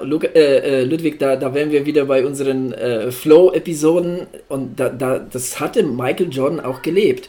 Und diese, diese, diese Feindbilder, das, das waren einfach so, so diese Mini-Flows, Minispielchen, die er da wirklich für sich getrieben hat, um sich zu pushen ne, um wirklich gut zu spielen. Also sich da einfach so, er hat, er hat für sich einfach Feindbilder kreiert, weil in einer Episode wird sogar, ich weiß nicht, ob wir das spoilern sollen, weil das war auch eine Geschichte, die ich nie gehört habe, wo er sich einfach eine Geschichte ausgedacht hat, die, die zwar eine Runde gemacht hat, und die, die, die bekannt war und nachher hat sich herausgestellt, nein, das hat sich Michael Jordan einfach ausgedacht, um, um an diesem Abend gut zu spielen, weil er den Abend davor halt eben gegen diesen Spieler nicht so gut ausgesehen hat. Ne? Und, und, und dieses Mindset zu haben, also das ist schon, ist schon wirklich, wirklich krass. Ne? Also, man muss sich ja auch mal überlegen, also ich meine, Michael Jordan ist jetzt einer, ne? aber da waren halt noch andere Charaktere in dieser Mannschaft, die jetzt auch nicht mhm. ohne waren. Ja, ne? Also ja, ich will jetzt nicht, ich will jetzt extra nicht die, die Parallele zum FC Bayern ziehen, ne? das würde wahrscheinlich zu weit gehen, aber äh, gerade so die Bayern der 90er und auch der frühen 2000er, das war ja auch, da waren ja auch Charaktere dabei, da gab es ja immer wieder Stress. Ähm, da hat es auch immer eine Person gebraucht, die so ein bisschen die, den ganzen Laden in Schacht äh, gehalten hat ist heute wahrscheinlich auch noch so. Aber wenn man sich mal überlegt, dass du in einer Mannschaft bist mit Scotty Pippen, mit Dennis Rodman, ähm, mit Kukoc, äh, Kukoc genau, mit, genau, mit den ganzen anderen Leuten, ähm, die jetzt auch nicht irgendjemand waren. Ähm, und, und dann glänzt man aber immer noch so und hat die und motiviert die immer noch so. Und wenn man die heute sprechen hört, ich meine, die kommen ja alle noch zu Wort in, diesem, in dieser Serie. Das ist ja auch eine weitere Stärke, dass man die wirklich alle noch vors Mikrofon bringt. Ähm, und wenn man die Bewunderung und den Respekt und ähm, die Faszination für diese Figur Michael Jordan auch heute noch bei denen sieht, dann ist es schon echt beeindruckend. Und damit verbunden will ich aber auch noch ganz kurz sagen, und ich hoffe, ich greife das nicht zu sehr vor, ähm, die Figur von Phil Jackson als Trainer finde ich auch unglaublich faszinierend, weil der hatte diesen Laden wirklich im Griff im Sinne von, der hat genau gewusst, we, welche Freiheiten er welchem Spieler geben muss. Wenn man sich mir überlegt, ähm, wie heute die Welt reagieren würde, die Sportwelt, gerade bei uns vielleicht in Europa oder in Deutschland, wenn man einem Spieler einfach mal die Erlaubnis gibt, am Abend zuvor irgendwo zum, zum äh, Feiern und zum, zum Saufen und Tanzen zu gehen und am nächsten Tag zurückkommen und ins Spiel zu gehen. Also ich habe so ähm, gelacht.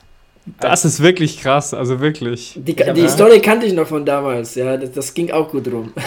Ja, ich, ich habe so gelacht, als die gesagt haben, ich brauche Urlaub. Ja. Und, und der Michael Jordan sagt, was? Ich brauche hier Urlaub. und dann, dann ist er doch weggefahren und sagt, den sehen wir nie wieder. ja, wirklich gut, super. Ich ja, und dieses Feingefühl musst du halt haben, auch als Trainer, diese Freiheiten den, den Spielern zu gewähren. Das ist schon echt auch eine ganz großartige Leistung, muss man auch sagen. Ja, ja da hast, da hast du auf jeden Fall recht, weil, also Michael Jordan war vielleicht vieles, aber der war ein, auch ein sehr, sehr loyaler Mensch. Ja, das hat man mit seinem Sponsor ja. gesehen. Äh, das ja. war auch nochmal ganz gut aufgefasst und das hat man gerade mit seinem Trainer gesehen, wo ähm, ja, der namensgebende Lads Dance äh, dann anfing und ähm, gesagt wurde, dass es seine letzte Saison ist und dann Michael so, ohne ihn spiele ich nicht und also nicht für die Bulls zumindest und ja, also das ähm, ja, sollten sich vielleicht mal ein paar Leute sich viele Scheiben von, von dem abschneiden, muss man sagen. Weil Loyalität äh, kann man nicht kaufen. Ja.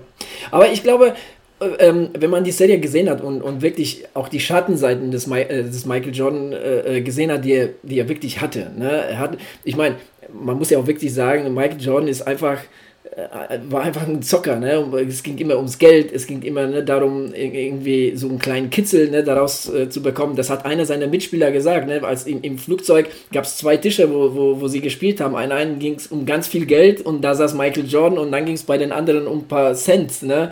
Oder um ein paar Dollar höchstens. Ähm, also da, der hat diesen Kitzel gebraucht. Ne? Da gab es auch so ein paar, äh, äh, paar Probleme oder Affären oder was weiß ich wegen, äh, wegen Spielsucht und so weiter. Ne? Aber nichtsdestotrotz, Michael Jordan auf dem Spielfeld konnte, konnte alles andere ausblenden. Ne? Also er könnte sich, und das, das fand ich immer wirklich, und an diese, an diese, oder äh, ja, an diese Persönlichkeit Michael Jordan so wirklich so, so, so inspirierend, dass der wirklich, sobald er auf dem Basketballplatz war, alles andere ausgeblendet war und er hat immer eine Leistung gebracht, die war wirklich ne, vom Feinsten. Ja, und ähm, ich finde es auch krass. Also ich meine, ich habe so die letzten Folgen, da habe ich auch so ein bisschen mal, wenn, wenn er dann vom Bus in die Kabinen gegangen ist und so, habe ich immer so gedacht, scheiße, der sieht voll gebrochen aus, so, weißt du, als würde er kaum noch richtig laufen können. Der hinkt dann immer so ein bisschen. Und, aber auf dem Platz, da hat er immer, da habe ich gedacht, okay, jetzt ist er wieder wie so ein junger Gott, springt er da rum. Aber immer wenn er davon weggegangen ist, aus, vom, äh, vom, vom Spielfeld, dann habe ich immer so gedacht, oh, jetzt sieht er wieder voll aus, wäre 80 oder so. Also.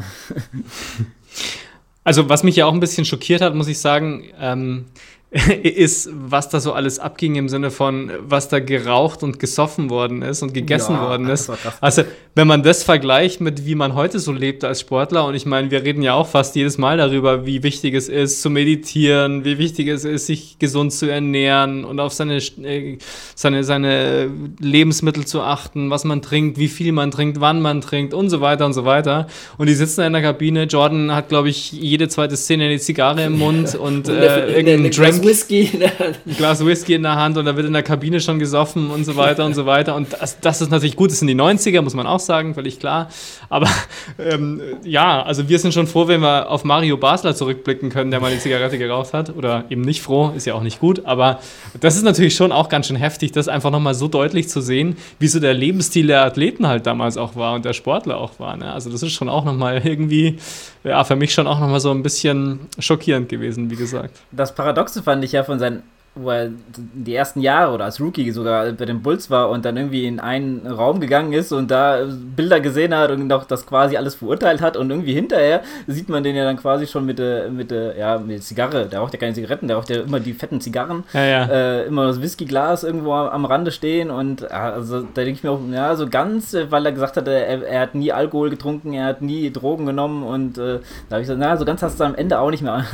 das ja, das hat, er, das, hat er aber, das hat er aber erwähnt, er hat gesagt, er hat nie Drogen, Drogen genommen ja. und, und, zu hm. diesem Zeitpunkt hat er noch nicht getrunken. So ja. hat er das nämlich gesagt. und übrigens dieses Whisky, ich habe mir so ein paar ähm, US-amerikanische Sendungen ähm, angeguckt, wo, da, wo, wo die Serie so ein bisschen auseinandergenommen wird ähm, in Bezug auf, ähm, ja, was macht Michael Jordan da oder was macht er hier oder was ist das für, für eine Verbindung hierzu und hierzu. Und da hieß es, dieses Whisky, was er trinkt, ist sein Whisky, was er produziert mit ein paar anderen ähm, Clubbesitzern aus der NBA, hatte, hatte Whisky mit so und so Namen, keine Ahnung wie das hieß, aber es ist quasi sein, sein Whisky, das er produziert, ja.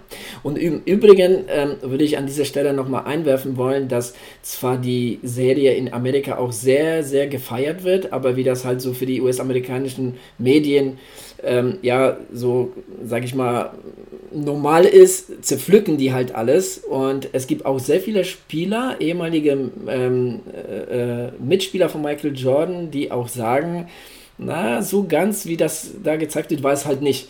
Ähm, aber das ist halt, ne, es gibt immer zwei Seiten der Medaille. Ne? Es gibt immer äh, Spieler, wo wahrscheinlich der Michael Jordan, der richtig heftig auf den Slip getreten hat, die jetzt irgendwo so eine Bühne kriegen, um da jetzt irgendwie ne, was ähm, an der Serie äh, auszusetzen haben und, und, und dem Michael Jordan da vielleicht sage ich jetzt einfach mal so ein bisschen übel mitspielen wollen.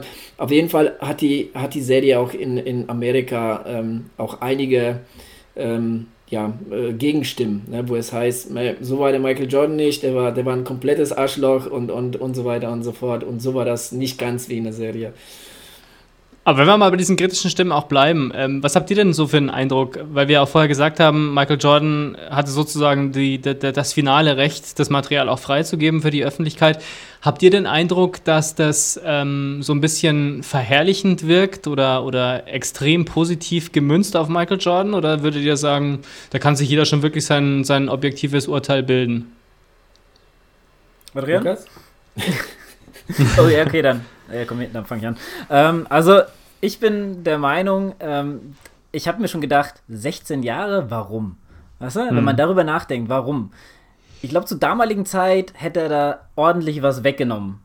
Er hätte gesagt, ey, ihr, wollt das heute rausbringen, dann müsst ihr das und das und das rausmachen. Ja? Und ich glaube, mit der Zeit hat das alles auch, vielleicht juckt das auch gar nicht mehr so, ja, und es werden halt auch andere Sachen, äh, die jetzt so dargestellt sind, wie gesagt, wie mit der, mit der, wurde ja ähm, behauptet, er hat Spielschulden und sonst was. Gut, im, im Endeffekt ist das ja damals durch die Presse gegangen, ja, das brauchst du jetzt hier nicht äh, verschleiern, aber es gibt, also ich kenne auch andere Sendungen, ja, da gibt es gibt es auch, ja, wie soll ich sagen? Okay, also gibt es ja zum Beispiel die Walt Disney-Dokumentation, wie das angefangen hat, ja? Aber wenn man so das Erbe von Walt Disney so ein bisschen kennt, dann werden halt ein paar Sachen da weggelassen, die vielleicht gar nicht so uninteressant sind. Ja? Ich meine, das wird alles sehr schön beschönigt. Ja? Und das ist halt zum Beispiel, finde ich, bei dieser äh, Serie, ich, ich muss sagen, ich fand die so ein bisschen auch dreckig, ja, weil du gerade auch mal ein paar Konkurrenten, wie ich habe jetzt leider seinen Namen vergessen, aber wie der in Detroit Pistons, ja, der damals Isaiah Thomas. Genau, der Isaiah Thomas, genau. Äh, dass der nicht zur US-Nationalmannschaft und zur Olympia mit durfte und äh, man hat Michael Jordan die Schuld gegeben, ja, zum Beispiel, äh, weil die sich nicht leiden konnten und so. Und ähm, ja, ich meine, im Endeffekt hätte er den komplett rausnehmen können, wenn, wenn er ähm, ähm, so, so einen Hass gegen ihn hat. Also ich denke, ähm, die, äh, ist schon sehr kritisch mit sich selber, ähm, vielleicht nicht unbedingt äh, für manche zu kritisch, aber ich denke, es ist jetzt auch nicht hier die Michael Jordan Show schlechthin, weil ich glaube, es sind auch ordentlich ähm, negative Sachen da äh, gezeigt worden, wo man auch mal vielleicht ein bisschen, ja, ich sag mal, ein bisschen Lack von der, von der Statue verliert. Ja, also ähm, ich finde auch, also die, die Serie zeigt schon auch so, wie, wie ich schon anfangs gesagt habe, so ein bisschen die dunklen Seite des, des Michael Jordan, aber es sind auch überwiegend Sachen, ähm, die man so mehr oder weniger wusste. Ähm, man muss ja aber auch sagen, dass, ähm, dass für mich aber auch vieles, vieles verständlich ist. Und äh, es wurde vielleicht auch einiges weggelassen, ne? aber wenn man sich, wenn man sich ähm, vor Augen führt, was Michael Jordan damals alles ja, ertragen musste ne, mit dem Tod seines Vaters und der, der hat eine ganze Mannschaft äh, äh auf seinen Schultern getragen. Der hat quasi die Liga äh, auf seinen Schultern getragen. Der damalige NBA-Commissioner ähm, hat ja auch damals gesagt, dass ähm, nach der Ära Michael Jordan war NBA in, glaube ich, über 100 Ländern populär. Davor ne, wirklich nur vielleicht in der Handvoll oder äh, ne, sowas um den Dreh. Also das das haben, also die Chicago Bulls der 90er und vor allem Michael Jordan, die haben schon sehr viel für den Basketball und vor allem für den US-Basketball getan. Und ähm, man, man sieht ähm, mit, mit, der, mit der fortschreitenden Doku, wie sich Michael Jordan ändert. Ne? Von den jungen Spielern aus der, aus der North Carolina University ähm, wird er dann wirklich irgendwann zu dem ne, besten Spieler der Liga und dann irgendwann aber auch zu, zu jemand, also da, da, da gab es auch wie so, so, so einen Clip aus, aus, äh, von den Amis, ich glaube von der ESPN, wo da wirklich nur die Ausschnitte von Let's Dance gezeigt werden, wo Michael Jordan, wie Michael Jordan mit anderen umgeht. Und das, also das, äh, ich meine, aber ne, wenn, man, wenn man sich das gesamte Bild vor Augen führt, dann ist das ja aber auch verständlich. Ne? Ich meine, Chicago Bulls ohne Michael Jordan würden diesen Titel nicht schaffen. Also, oder diesen Titel, also diese sechs Titel, wahrscheinlich keinen einzigen, ne? aber ähm, ja, also Michael Jordan konnte sich schon einiges rausnehmen, aber dass, dass, dass, er, dass er jetzt nicht so der 100, äh, außer, außerhalb des Basketballplatzes, dass er nicht der, der hundertprozentige Saubermann war, das, ja, ich meine, gehört ja auch irgendwo zu, zu, zu der Persönlichkeit Michael Jordan und zu dem, was er halt erlebt hat. Also ich würde auch sagen, dass ähm, ich würde nicht sagen, dass es irgendwie verherrlichend oder so ist. Ich meine, klar, es ist komplett zugeschnitten auf die Figur Michael Jordan. Es ist natürlich schon so eine Art Biografie, ein großes Stück weit auch. Ähm, ich finde aber, ähm, dass es halt einfach gut gemacht ist und auch teilweise sehr viel Liebe zum Detail dabei ist. Ne? Also ich glaube, dass insgesamt ähm, kann man schon sagen, dass Michael Jordan oder dass die Figur Michael Jordan hier in dieser ganzen Serie immer direkt in Verbindung mit dem Sport gebracht wird. Da soll jetzt nicht gezeigt werden, was der privat für ein toller Typ war oder wie toll er sich um seine Familie gekümmert hat und so weiter. Die Beziehung zum Vater natürlich wird sehr stark beleuchtet, aber auch, weil sie halt natürlich eine Konsequenz für sein sportliches Auftreten oder für den sportlichen genau. Werdegang hat. Ähm, auch dieses Drama um seinen Vater, ähm, was ich auch sehr bewegend fand, wird nicht im Gesamtkontext Leben Michael Jordan gesehen, sondern durchaus immer konzentriert darauf, was das sozusagen sportlich und für die Mannschaft und für ihn als Athleten für eine Auswirkung hatte. Ähm, und wie gesagt, ähm, wenn man wirklich genau hinguckt, ähm, so viel, äh, ja, wie soll ich sagen, Lob und, und, und Anbetung da auch drinnen steckt, auch durch die anderen Mannschaftskollegen, aber wenn man da genau hinguckt mal, dann sieht man schon so diese Brüche, die dann auch in der Figur Michael Jordan ähm, äh, stattgefunden haben und die eben sichtbar sind, eben wie was wir schon angesprochen haben, wie Michael Jordan dann in bestimmten Szenen heute reagiert. Ähm, und dann eben auch so, wie er so insgesamt auftritt und wie er eben mit seinen anderen Spielern umgeht und so weiter. Ich glaube, wenn man da genau hinguckt, ähm, wird schon sichtbar, dass das durchaus eine streitbare Figur eben ist. Und ähm, verbunden mit der Aussage zum Liebe, zur Liebe zum Detail ist, was ich wirklich auch noch beeindruckend finde, ist, was es dafür auch für ein, für ein Line-up an, an Mitwirkenden gibt. Also da kommen jetzt nicht nur die ganzen alten Spieler der Bulls vor ähm, und die Mutter von Michael Jordan und so, sondern da kommen halt auch Barack Obama vor, Bill Clinton ist kurz dabei, Obama war damals, glaube ich, äh, Bürgermeister von Chicago. Also die haben schon echt ganz schön äh, Personal da äh, vor die Kamera ja. gebracht und das ist schon echt, äh, das ist schon auch sehr beeindruckend. Einfach auch mal die verschiedenen Perspektiven, die sich natürlich alle auf diese Figur Michael Jordan konzentrieren. Aber ich finde schon, dass das durchaus gründlich gearbeitet ist, in Anführungsstrichen, ja. Und ähm, klar, Jordan hätte jetzt nichts freigegeben, was jetzt ihn komplett in Misskredit gebracht hätte. Aber ich würde, ich würde nicht sagen, dass es, ähm, dass es komplett unkritisch ist. Ich denke, da findet man schon so ein paar Nuancen, ähm, wo man sagen kann, okay, diese Figur ist jetzt kein, kein Gott, sondern der hat durchaus auch seine, seine persönlichen Brüche, was es umso spannender macht.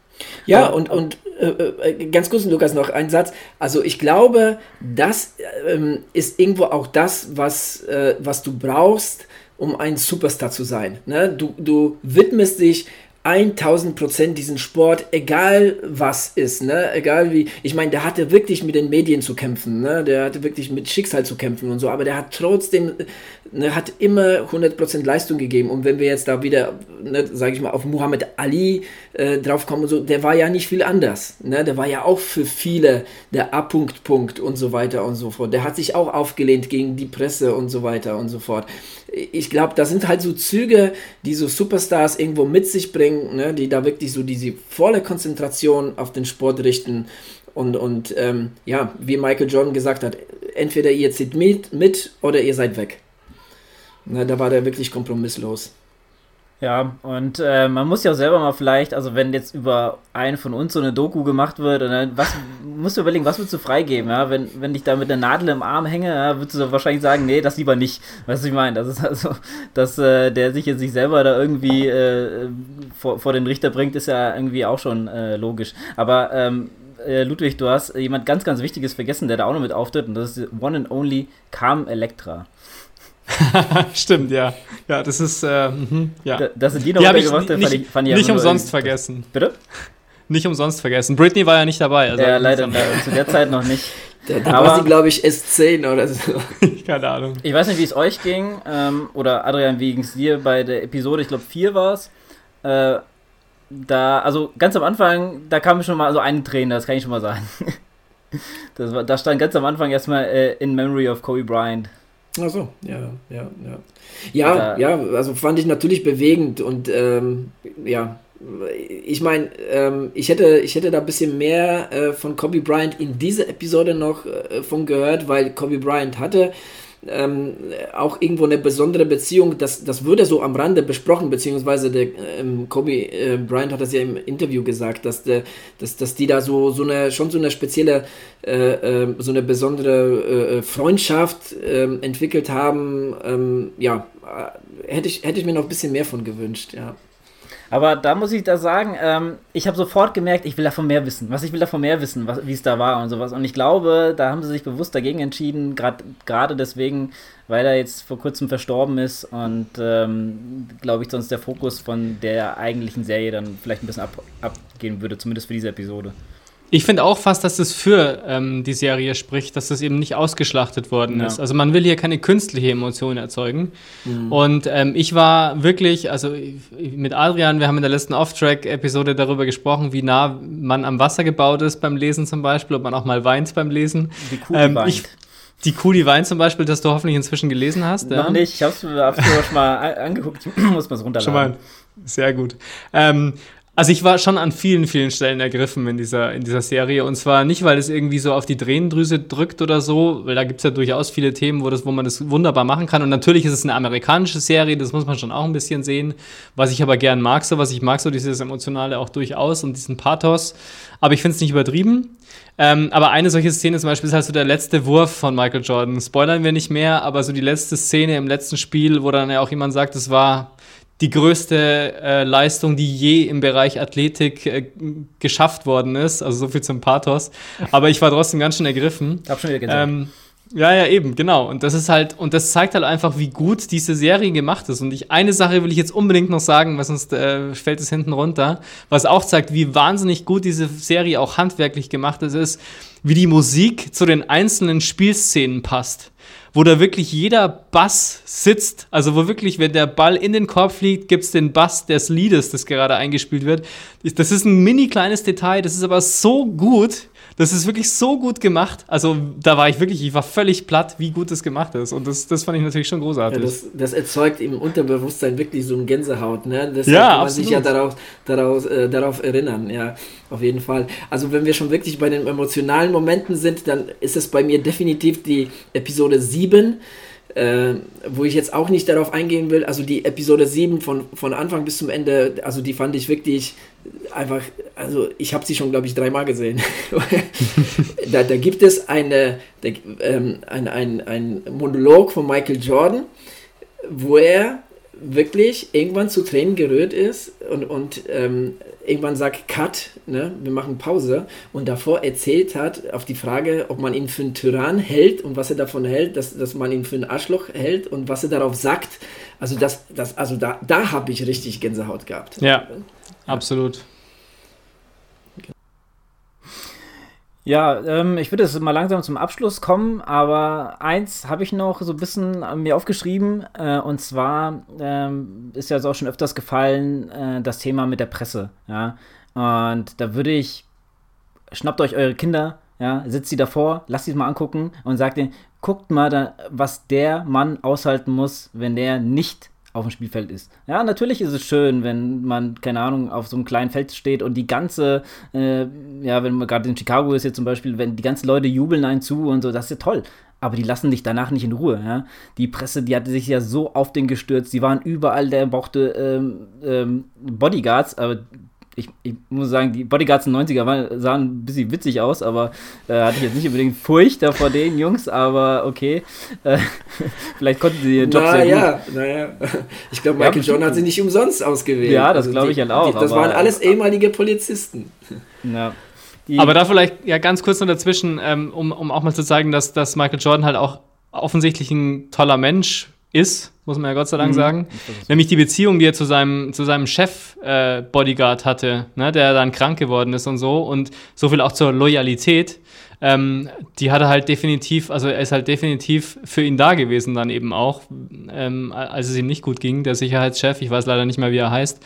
Und da merkt man halt schon, wie unprätentiös er da auch war und eben komplett loyal und da eben diese menschliche Seite, wenn sie eben gebraucht wird, ist sie da, aber eben nicht nach außen gekehrt, sondern eben im Kleinen, im, im Stillen sozusagen. Und das sind halt so die Kleinigkeiten, wo ich dann sage, okay, ja, das hat halt schon Hand und Fuß. Und vielleicht ist es halt nicht komplett der böse, harte Junge, sondern wenn es darauf ankommt, ist er halt dann doch da. Und das sind so die Kleinigkeiten, die ich immer sehr wertvoll finde, zu wissen. Ja.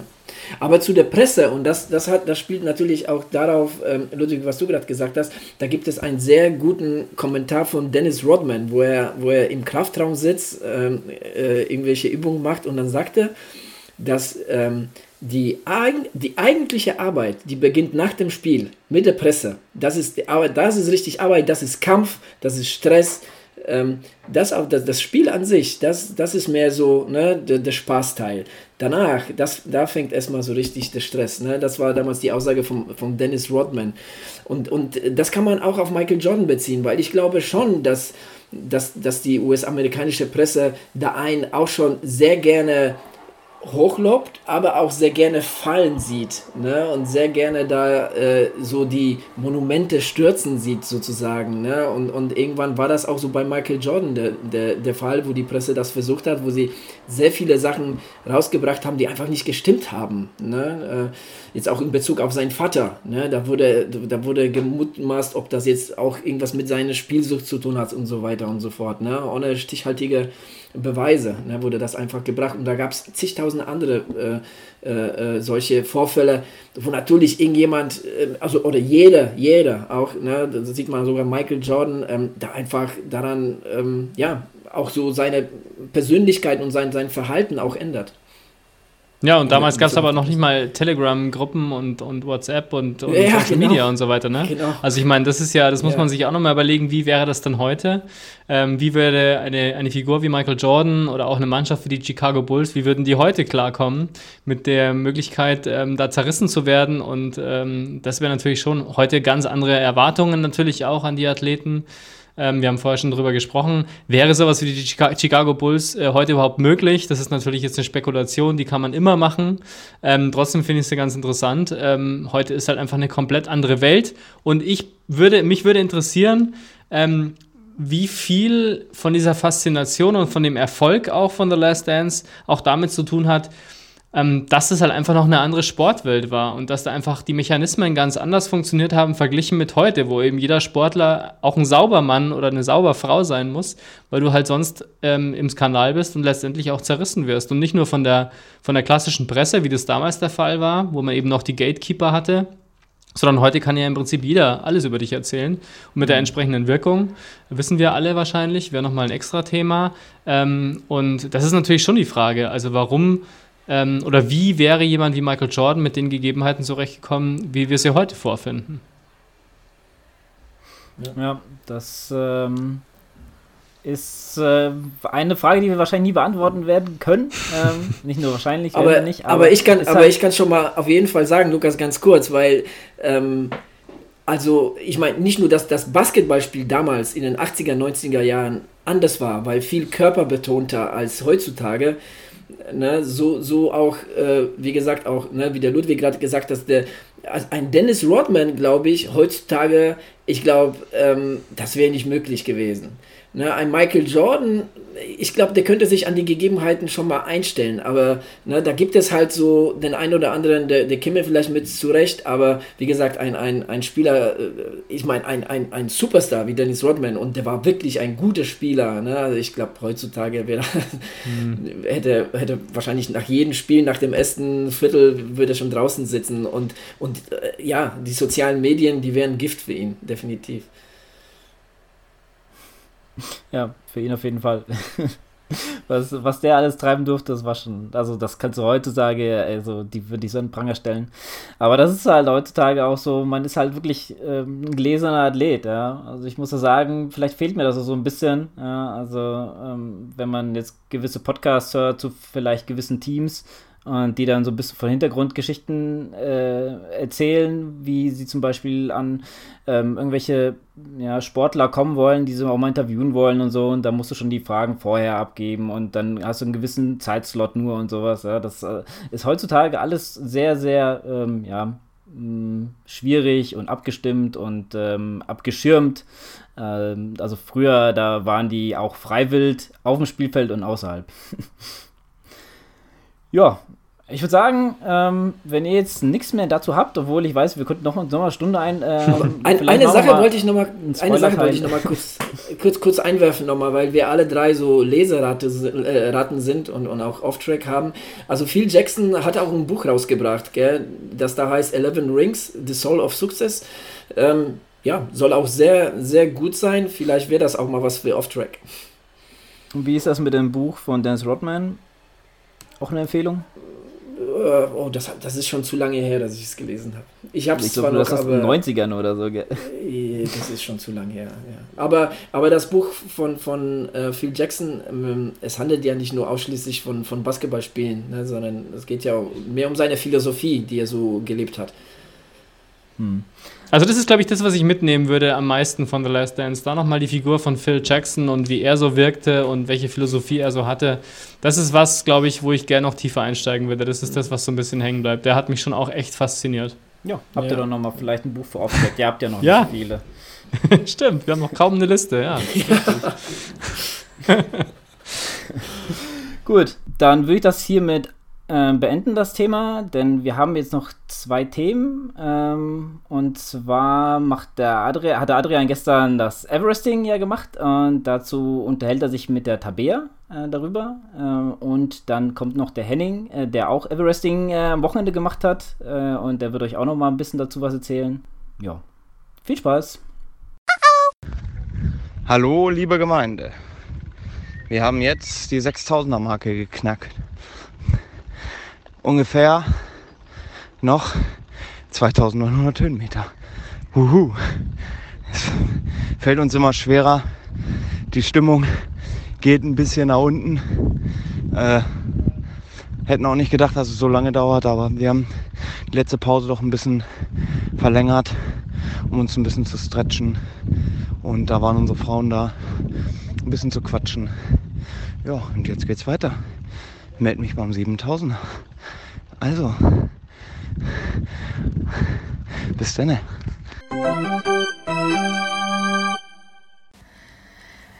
Hallo, hier ist die Tabea und ich habe gegenüber über Skype bei mir den einzig wahren, ich möchte ihn Dünsberg-Bezwinger nennen, den Adrian. hallo. Ja, hallo. Adrian, du hast äh, am Dienstag, heute ist Samstag, am Dienstag was äh, versucht. Was ja. hast du gemacht und warum? Ähm, ich habe mich so ziemlich am Dünsberg ausgetobt und ähm, ja, ich habe mich am, quasi am Everesting äh, versucht. Beziehungsweise ich wollte einfach mal für mich schauen, ähm, wie oft ich den Dünsberg hoch und runter äh, fahre, ohne vom Rad zu fallen. ähm, dazu muss man vielleicht äh, äh, vorweg äh, sagen, Dünsberg ähm, ist so die glaube ich zumindest, größte Erhebung so im, im Gießener Umland. Ähm, drei Kilometer Länge und ja, so knapp 200 Höhenmeter ähm, hat die Steigung. Und ja, ähm, da habe ich mir an dem Dienstag um 7 Uhr vorgenommen, äh, wie gesagt, einfach mal zu schauen, wie weit ich komme äh, und ob ich da irgendwie an dem Everesting äh, kratzen kann.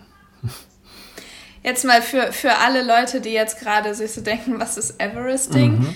Für den unwahrscheinlichen Fall, dass jemand dabei ist, der es nicht weiß und unsere Stories nicht gesehen hat und so, möchtest du es nochmal kurz erklären? Was ist Everesting? Warum macht man das? Und ähm, ja, was ist das Ziel?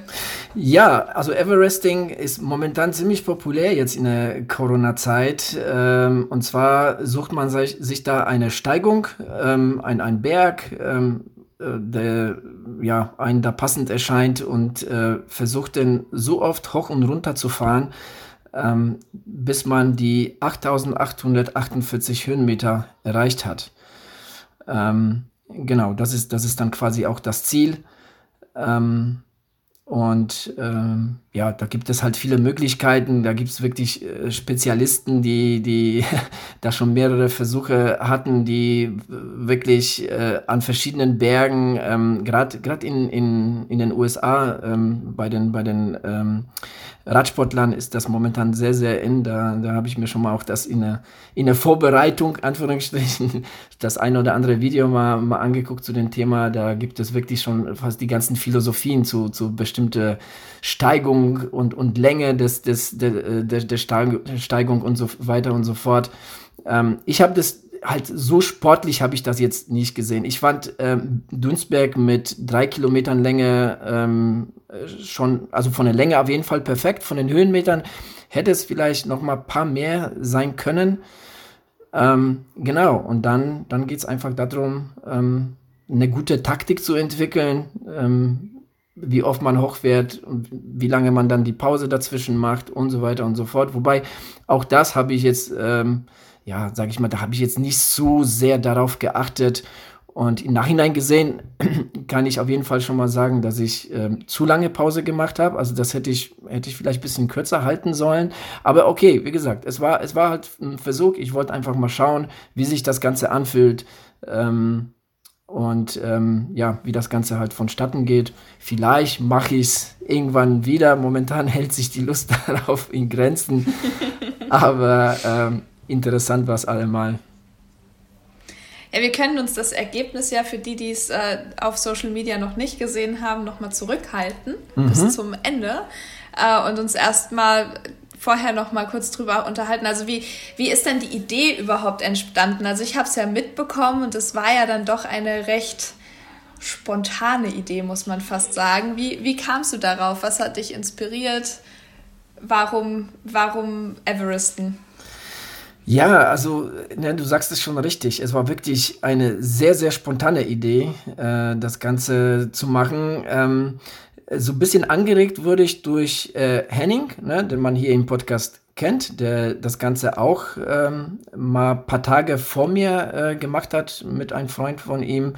Ähm, ich hoffe, dass, dass Henning auf jeden Fall auch ähm, zu gegebener Zeit auch vielleicht noch ein bisschen was zu seinem Everesting erzählt. Ähm, und äh, des Weiteren, der Mario, ein Athlet von mir, hat äh, das gleiche am, am äh, lustigerweise am gleichen Tag wie der Henning auch gemacht, unabhängig voneinander, nicht abgesprochen oder so. Ähm, er hat das wiederum ähm, auf dem Mountainbike gemacht, ähm, auf, auch auf eine ja, Straße, die halt dementsprechend äh, teilweise asphaltiert, teilweise aber Waldwege hatte. Ähm, beide Jungs haben es wirklich super, super durchgezogen, nicht ganz Everesting, ähm, aus verschiedenen Gründen erreicht. Aber das war halt für mich so, und da waren wir damals, da wir ja ne, im, im Gespräch danach, ähm, war für mich irgendwie so ein, ja, äh, so, so ein, so, so ein Punkt ist dann gekommen, wo ich mir denke, ah, das, das würde ich echt gerne auch mal versuchen. Ähm, ich war sogar da, äh, kurzzeitig am Überlegen, ähm, sowas auch mal zu Fuß zu machen, wobei das ist dann natürlich richtig, richtig heftig und ähm, ich bräuchte dafür auf jeden Fall eine Steigung wo, mit einer Seilbahn, mit der man runterfahren kann. Das ist übrigens beim Everesting beim Laufen erlaubt. Aber habe mich dann halt ähm, ja, ähm, aufs, aufs Radfahren, beziehungsweise in meinem Fall auch Mountainbiken halt ähm, entschieden, ähm, das auf dem Bike zu machen. Ähm, ja, irgendwie, irgendwie haben mich die Jungs motiviert. Ähm, also das, das äh, liegt ganz klar, ähm, äh, hängt das mit den beiden zusammen. Und dann, wie gesagt, auch wiederum ähm, auf YouTube siehst du unzählige, ähm, wenn du dann bestimmten Radsportlern folgst, dann siehst du wirklich sehr viel, sehr viele ähm, Everesting-Versuche momentan. Also ist schon ziemlich, ziemlich in momentan, ja. Ja, ich habe auch so das Gefühl, so äh, Fastest Known Time und Everesten sind gerade ganz hoch im Kurs. Ja, das stimmt. Und ersetzen so ein bisschen die, die Wettkämpfe. Was ich verstehen kann, es ist auf jeden Fall äh, ja, schon eine coole Sache. Ja, aber an der Stelle, äh, Adrian, ich habe ja für die Zuhörer vielleicht dann auch eher nur so die Info bekommen, dass du das gerne zwar mir jetzt sagen würdest, dass du Everesten willst, ähm, aber auch so den Hinweis, dass ich, glaube ich, an, an dieser Entscheidung nicht mehr viel mitzureden habe, äh, sondern eher es dann um den Tag ging. Ja, genau, aber da bin ich, da bin ich auf dich auf jeden Fall, ne? Äh, ich habe es ursprünglich nämlich etwas später äh, geplant, nämlich für den morgigen Sonntag habe ich das ursprünglich geplant. Ähm, wir haben uns dann aber unentschieden auf den Dienstag, ja, weil ähm, ich fand es auch, ähm, auch gut, ne, äh, dass du dabei wärst. Ne? Das, äh, das hatten wir auch mal im Gespräch und halt der Sonntag hat dir halt nicht gepasst. Und da habe ich einfach so die Idee eingeworfen, ach ja, dann lass uns das am Dienstag machen, äh, wenn es passt. Und äh, das war irgendwie, ja, drei Tage vor dem Event oder so, ne? Also das, das war wirklich. Ja, ja. Also, also es war wirklich, es war wirklich eine sehr spontane Idee, aber ich konnte es insofern noch absegnen, weil ich erstens natürlich weiß, dass du recht vernünftig bist bei den meisten Sachen und zweitens, weil du ja auch wirklich aus einer Erholungswoche rauskamst mhm. Und äh, wir dann echt sagen konnten, okay, dann der Sonntagslauf, den machen wir vielleicht lieber nicht und dann konzentrieren wir uns auf den Dienstag und dann hat das ganz gut gepasst. Wäre natürlich was anderes gewesen, wenn du jetzt am Wochenende noch keine Ahnung was für einen Laufblock gehabt hättest. Dann hätte ich dich am Dienstag wahrscheinlich nicht auf dem Fahrrad sehen wollen, vor allem nicht beim Everesten. Aber so hat es ganz gut geklappt. Ähm, ja, genau. Also was waren denn so deine, deine Vorüberlegungen? Wo wusstest du, was sind die Herausforderungen von so einem Everesten und wie bist du damit umgegangen? Also ich wusste auf jeden Fall, dass das ähm, irgendwann einfach nur noch eine mentale Geschichte ist. Ne? Das, das haben mir auch die beiden Jungs äh, rückgemeldet und äh, ich war auch im Gespräch mit beiden, wollte mir ähm, ihre Erfahrungen nochmal genauer wissen, habe da auch nochmal ein paar Sachen nachgefragt, die ähm, waren sehr auskunftsfreundlich, muss ich sagen, haben mir mehrere äh, ähm, ja, Nachrichten zukommen lassen, ne? wie sie es gemacht haben und was sie es vielleicht anders machen würden und das ist, das war schon was, worauf ich mich stützen könnte könnte. Das war wirklich ähm, schon mal ganz, ganz gut. Und dafür nochmal an dieser Stelle danke da, ähm, ähm, ja, nochmal. Und ähm, ja, also klar, so die ersten Male ähm, lief, äh, läuft das immer, immer ganz gut.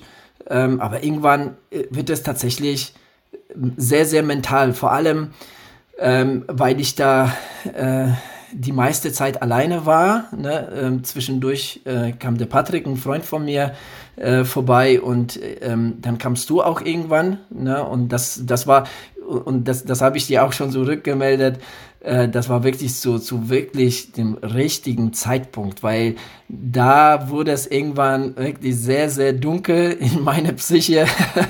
und äh, ich schon ein paar Mal daran gedacht habe, okay, das reicht jetzt einfach, ne? das, das, das ist, ist jetzt genug. Was man dazu sagen muss, was mir im Vorfeld gar nicht so bewusst war, ähm, weil, ich, weil ich diesen Weg äh, sehr selten hochnehme zum Dünsbeck, sondern da eher auf den Trails unterwegs bin, ist, dass, der, dass die Straßenverhältnisse katastrophal waren. Also ich, ich mhm. fand die wirklich, ja. wirklich schlimm. Hoch wie runter ein Schlagloch neben den anderen, sehr viel Schotter auf dem Asphalt, sodass man wirklich aufpassen musste, da sich jetzt irgendwie nicht auf die Nase zu legen, zum einen. Und zum anderen wurde man wirklich richtig durchgeschüttelt. Ne? Und wenn man da wirklich so viele Stunden unterwegs ist, dann boah, wird das wirklich noch zusätzlich, äh, wird das Ganze erschwert. Ne? Ja. ja. Ja, also zur Info, ich kam übrigens so gegen halb vier. Da war Adrian natürlich schon einige Stunden unterwegs. Wenn ich jetzt richtig rechne, warst du zumindest mal fast schon sieben Stunden dabei. Ob du dann jetzt schon, das war auf jeden Fall nicht die, ganz die Fahrzeit, aber du hast ja um sieben genau. angefangen. Ja. Also, äh, und er sah echt gut aus, als ich da ankam. Ne? Also hat gerade so seine Mittagspause gemacht.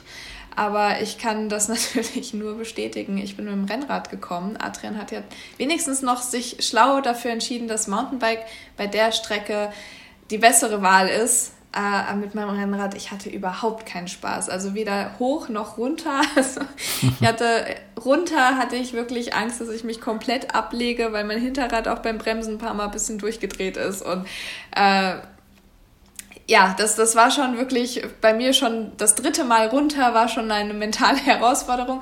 Und äh, da habe ich mir dann so vorgestellt, oha, stell dir mal vor, das machst du wie oft, Adrian? Hast du es nachgezählt? Wie oft bist du hoch runter? Äh, müssten 22 Mal gewesen sein. 21, 22 Mal, sowas um den Dreh war es, ja. Das ist echt, äh, echt eine Leistung. Und äh, jetzt haben wir es natürlich schon gespoilert und können da direkt weitermachen. also wer jetzt rechnen kann, der weiß, dass knapp 200 Höhenmeter mal 22 nicht 8848 gibt, sondern äh, Adrian, was, was kam am Ende raus ja, und woran hat es gelegen? Rund äh, 4400, ne, 4300 noch was, sagen wir mal 4400 rund. Ähm, genau. Äh, also quasi die Hälfte dessen, ne, äh, was, ich, mhm. ähm, was ich erreichen wollte. Wobei, ja, das ist eigentlich auch nicht ganz richtig. Ne? Also wie gesagt, ähm, das Ding habe ich Everesting genannt, aber im Endeffekt wollte ich tatsächlich äh, schauen, wie weit komme ich. Ne? Also ich, das wäre wirklich sehr vermessen, da irgendwie äh, zu sagen, ja, ähm, hier an dieser Stelle schaffe ich jetzt hier diese 8000 Höhenmeter. Ähm, ja, also also von daher, wie gesagt, ich habe ich hab wirklich äh, immer wieder gesagt, Everesting-Versuch. Ja, das, mhm. ähm, das, das war mir auf jeden Fall wichtig. Ähm, woran hat es gelegen? Ähm, ja, also irgendwann wurde es wirklich tatsächlich sehr, sehr schwer. Also wie schon vorhin erwähnt, wenn du nicht da wärst, dann, dann wären es vielleicht noch mal ein paar Ründchen weniger geworden. Ähm, du könntest mich oder du hast mich wirklich sehr gut motiviert, du hast mich auch sehr gut unterhalten. Und, Sehr gerne. Ja, und äh, von daher ähm, könnte ich da auf jeden Fall noch ein paar Runden mehr machen. Ähm, das war auf jeden Fall gut, aber irgendwann, ne, hast, du hast dann unten gewartet, irgendwann bin ich dann halt runter nach der 22. Runde, glaube ich, und habe dann gesagt, okay, das war's, jetzt, jetzt reicht's wirklich. Ähm, ja, äh, ich muss sagen, ich habe wirklich zunehmend ähm, Probleme in, in, in Halswirbelsäulenbereich da bekommen und um ähm, so muskulär. Und die Hände, die haben einfach nur noch geschmerzt äh, von dem Festhalten wegen den, wegen den sch schlechten Straßenverhältnissen. Und natürlich ist man dann äh, äh, äh, körperlich irgendwie ähm, schon ziemlich, ziemlich am Ende. Und äh, wie ich dir auch schon mal äh, da vor Ort gesagt habe, also so, ich glaube, so die letzten zwei Runden hat mich mehr so der Kopf ähm, hochgebracht als die Beine. Und jetzt an der Stelle, weil ich finde die Frage recht interessant, ich weiß gar nicht, ob du die beantworten kannst, aber also ich glaube, es waren drei Runden. Also du hast gesagt, ab jetzt ist es mental und da hast du dann noch drei Runden machen können. Warum nicht noch die vierte? Also was, was, war, was war der Unterschied? Was war anders, als du das eine Mal dann runterkamst und da wusstest, ich komme nicht nochmal hoch? Wenn die Runden davor auch schon mental waren. Weißt du, was ich meine? Ja, ja, ich weiß, was du meinst. Ich glaube, da war auch so die mentale Härte auch aufgebraucht. weil, weil das Ding ist halt auch tatsächlich der, dass ähm, sowas, äh, in, äh, wenn, wenn du jemanden dabei hast, ist es wirklich ein Unterschied. Ne? Und als du halt kamst, da war ich schon eine Zeit lang alleine unterwegs ne? und da hatte ich auch schon mal, ne, da habe ich mich auch schon gut motivieren äh, ja, müssen, können, wie auch immer. Ähm, ich muss dazu sagen, ähm, mental war das, war das echt gut. Ne, ähm, das, das, ähm, das hat mich wirklich sehr äh, zufriedengestellt, weil ich habe da irgendwie nicht, ähm, nicht vom Kopf aufgegeben, sondern wirklich körperlich. Also ich war wirklich körperlich einfach am, äh, schon so ziemlich am Limit, wo ich mir gedacht habe, nee, also das, äh, das reicht mir einfach. Ne? Das, also 4400 Höhenmeter, die Hälfte vom, vom Everesting. Also ich habe so, ne, wie haben wir das genannt? Mont Blauning, also so, so, so ein bisschen ja. am Mont Blanc gekratzt mit knapp 1000, äh, äh, na gut, mit, ist knapp 5000, also da fehlt auch ein bisschen, aber ja. so, so gerade so ein bisschen dran gekratzt. Ähm, ja, aber ich glaube, irgendwann wurde es auch mental richtig, ähm, richtig heavy und ähm, ja, irgendwann war halt der Zeitpunkt erreicht, wo ich gesagt habe, nee, also okay, das, das reicht. Ich war ähm, von 7 Uhr morgens bis 18 Uhr abends äh, war ich unterwegs und ähm, von der Länge der Fahrzeit, äh, der reinen Fahrzeit und auch von der, von der Höhe, äh, äh von der Menge der Höhenmeter ähm, bin ich da schon so ein bisschen über mich hinausgewachsen, weil ich das noch nie so in der, in der Form ähm, und in der Menge gemacht habe. Also ja, von daher äh, sehe ich das auch schon wirklich als eine sehr, sehr gute Trainingseinheit. Ja, und ich meine, dadurch, dass es auch so spontan war, wir hatten ja auf der Internetseite auch mal geguckt, was die einzelnen äh, Strava-Segmente da so hergeben ne, und wie viele Höhenmeter das sind. Und ich meine, das Segment, was du dann auch am Ende gefahren bist, das wurde beim Everesting, bei dieser Internetseite, wo man das dann auch ausrechnen lassen kann, wurde das ja mit fast 300 Höhenmetern angegeben. Mhm. Ja, und äh, dann bist du natürlich das erste Mal da hochgefahren und hast gesehen, oh, das sind ja nur 190. Ja. Und dann wird natürlich so eine 3 Kilometer Strecke dann umso länger, wenn dann eben die Höhenmeter auch nicht gar ja. nicht gemacht werden können. Also natürlich war das von der Steigung, denke ich, ganz angenehm, aber es hätten wahrscheinlich ein paar Höhenmeter gefehlt und dann vielleicht auch eher auf dem Rennrad, dass man das dann wirklich an einem Tag auch schaffen kann, oder? Was meinst du? Ja, aber vor allem glaube ich, die hätten die Straßenverhältnisse besser sein müssen. Ja, also, ja das zudem da, noch. Ja, das hat mir wirklich den Zahn gezogen. Also, und das war auf jeden Fall auch ähm, mit, mit der Grund, ne, dass, dass, dass ich dann einfach so körperlich auch so, so ziemlich äh, mitgenommen äh, äh, war nach der ganzen Zeit, weil du wirst da jedes Mal, wenn du da runterfährst, bist du da dermaßen durchgeschüttet. Äh, und ich habe mich da bergunter, habe ich mich da schon jetzt irgendwie nicht geschont. Ne? Also ich bin da schon, ich habe versucht, so schnell wie es geht runterzukommen unter den gegebenen ja, das Umständen. Das habe ich gemerkt. Genau, weil ich halt eben, ja, wenn man das so sagen kann, schon der bessere Abfahrer als der Bergfahrer bin. Und, und auch jeden Fall gedacht habe, okay, ich muss auf jeden Fall, wenn dann nochmal diese Passekündchen oder, oder Minütchen oder was auch immer dann halt bergunter ähm, nochmal so, so ein bisschen herausholen. Ähm, ja, muss man dazu erwähnen, ich war gerne Berger, aber ich bin halt nicht der ausgewiesene Bergfahrer. Also da, da das ist vielleicht auch was, wenn man sich sowas halt äh, äh vornimmt und dann richtig, also sage ich mal, ne, ernsthaft so jetzt die 8000 angehen will, dann, dann wäre es auf jeden Fall nötig, richtig Höhenmeter zu, zu, zu machen im Training regelmäßig und das, und das zu üben. Ne, Gerade dann auch für mich, weil wie gesagt, ich bin, ich bin da so am Berg nicht so der, der Stärkste. Ja, ja, und dafür, also, das muss man ja einfach auch sagen, du kamst ja jetzt nicht aus dem Training für Radfahren. Nee, gar nicht. Sondern aus dem Lauftraining und dafür muss man das auch erstmal machen, da neun Stunden unterwegs zu sein. Also reine Fahrzeit, neun Stunden, äh, ist natürlich wirklich, ja, hoch anzusiedeln. ja. meiner Meinung nach. Ja, danke schön. Und, und ähm, wo du das gerade erwähnst mit dem Lauftraining, also eigentlich waren wir in Vorbereitung für den Backyard Ultra in Kandel, genau, ja. der zwei Tage vorher abgesagt wurde.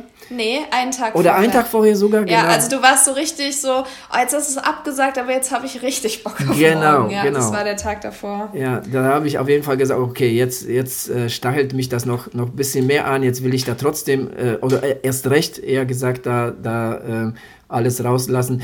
Ähm, ich meine, das wäre ja für Backyard auf jeden Fall eine gute Einheit gewesen. Ähm, auf auch, jeden Fall, auch, ja. Aber so mental. wusstest du ja auch, dass eigentlich erstmal nichts anderes mehr kommt genau. hinten raus. Ne? Also jedenfalls nichts, was nötig wäre. Genau, genau.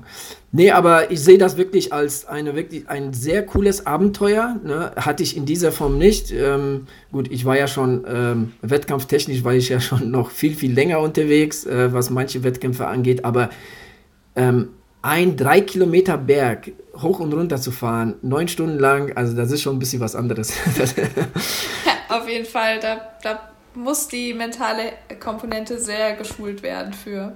Ja. Aber vielleicht nochmal äh, eine andere Frage, und zwar, du warst ja mit dem Auto da, also bist mit dem Auto an den Dünsberg gefahren mit deinem Fahrrad. Und äh, wie hast du dich denn verpflegt? Also wie hast du die Pausen gewählt? Äh, was hast du so zu dir genommen während der Zeit? Also für alle, die Bock haben, das zu machen, scheinbar hat das ja ganz gut funktioniert mit der Energieversorgung. Wie hast du das gemacht?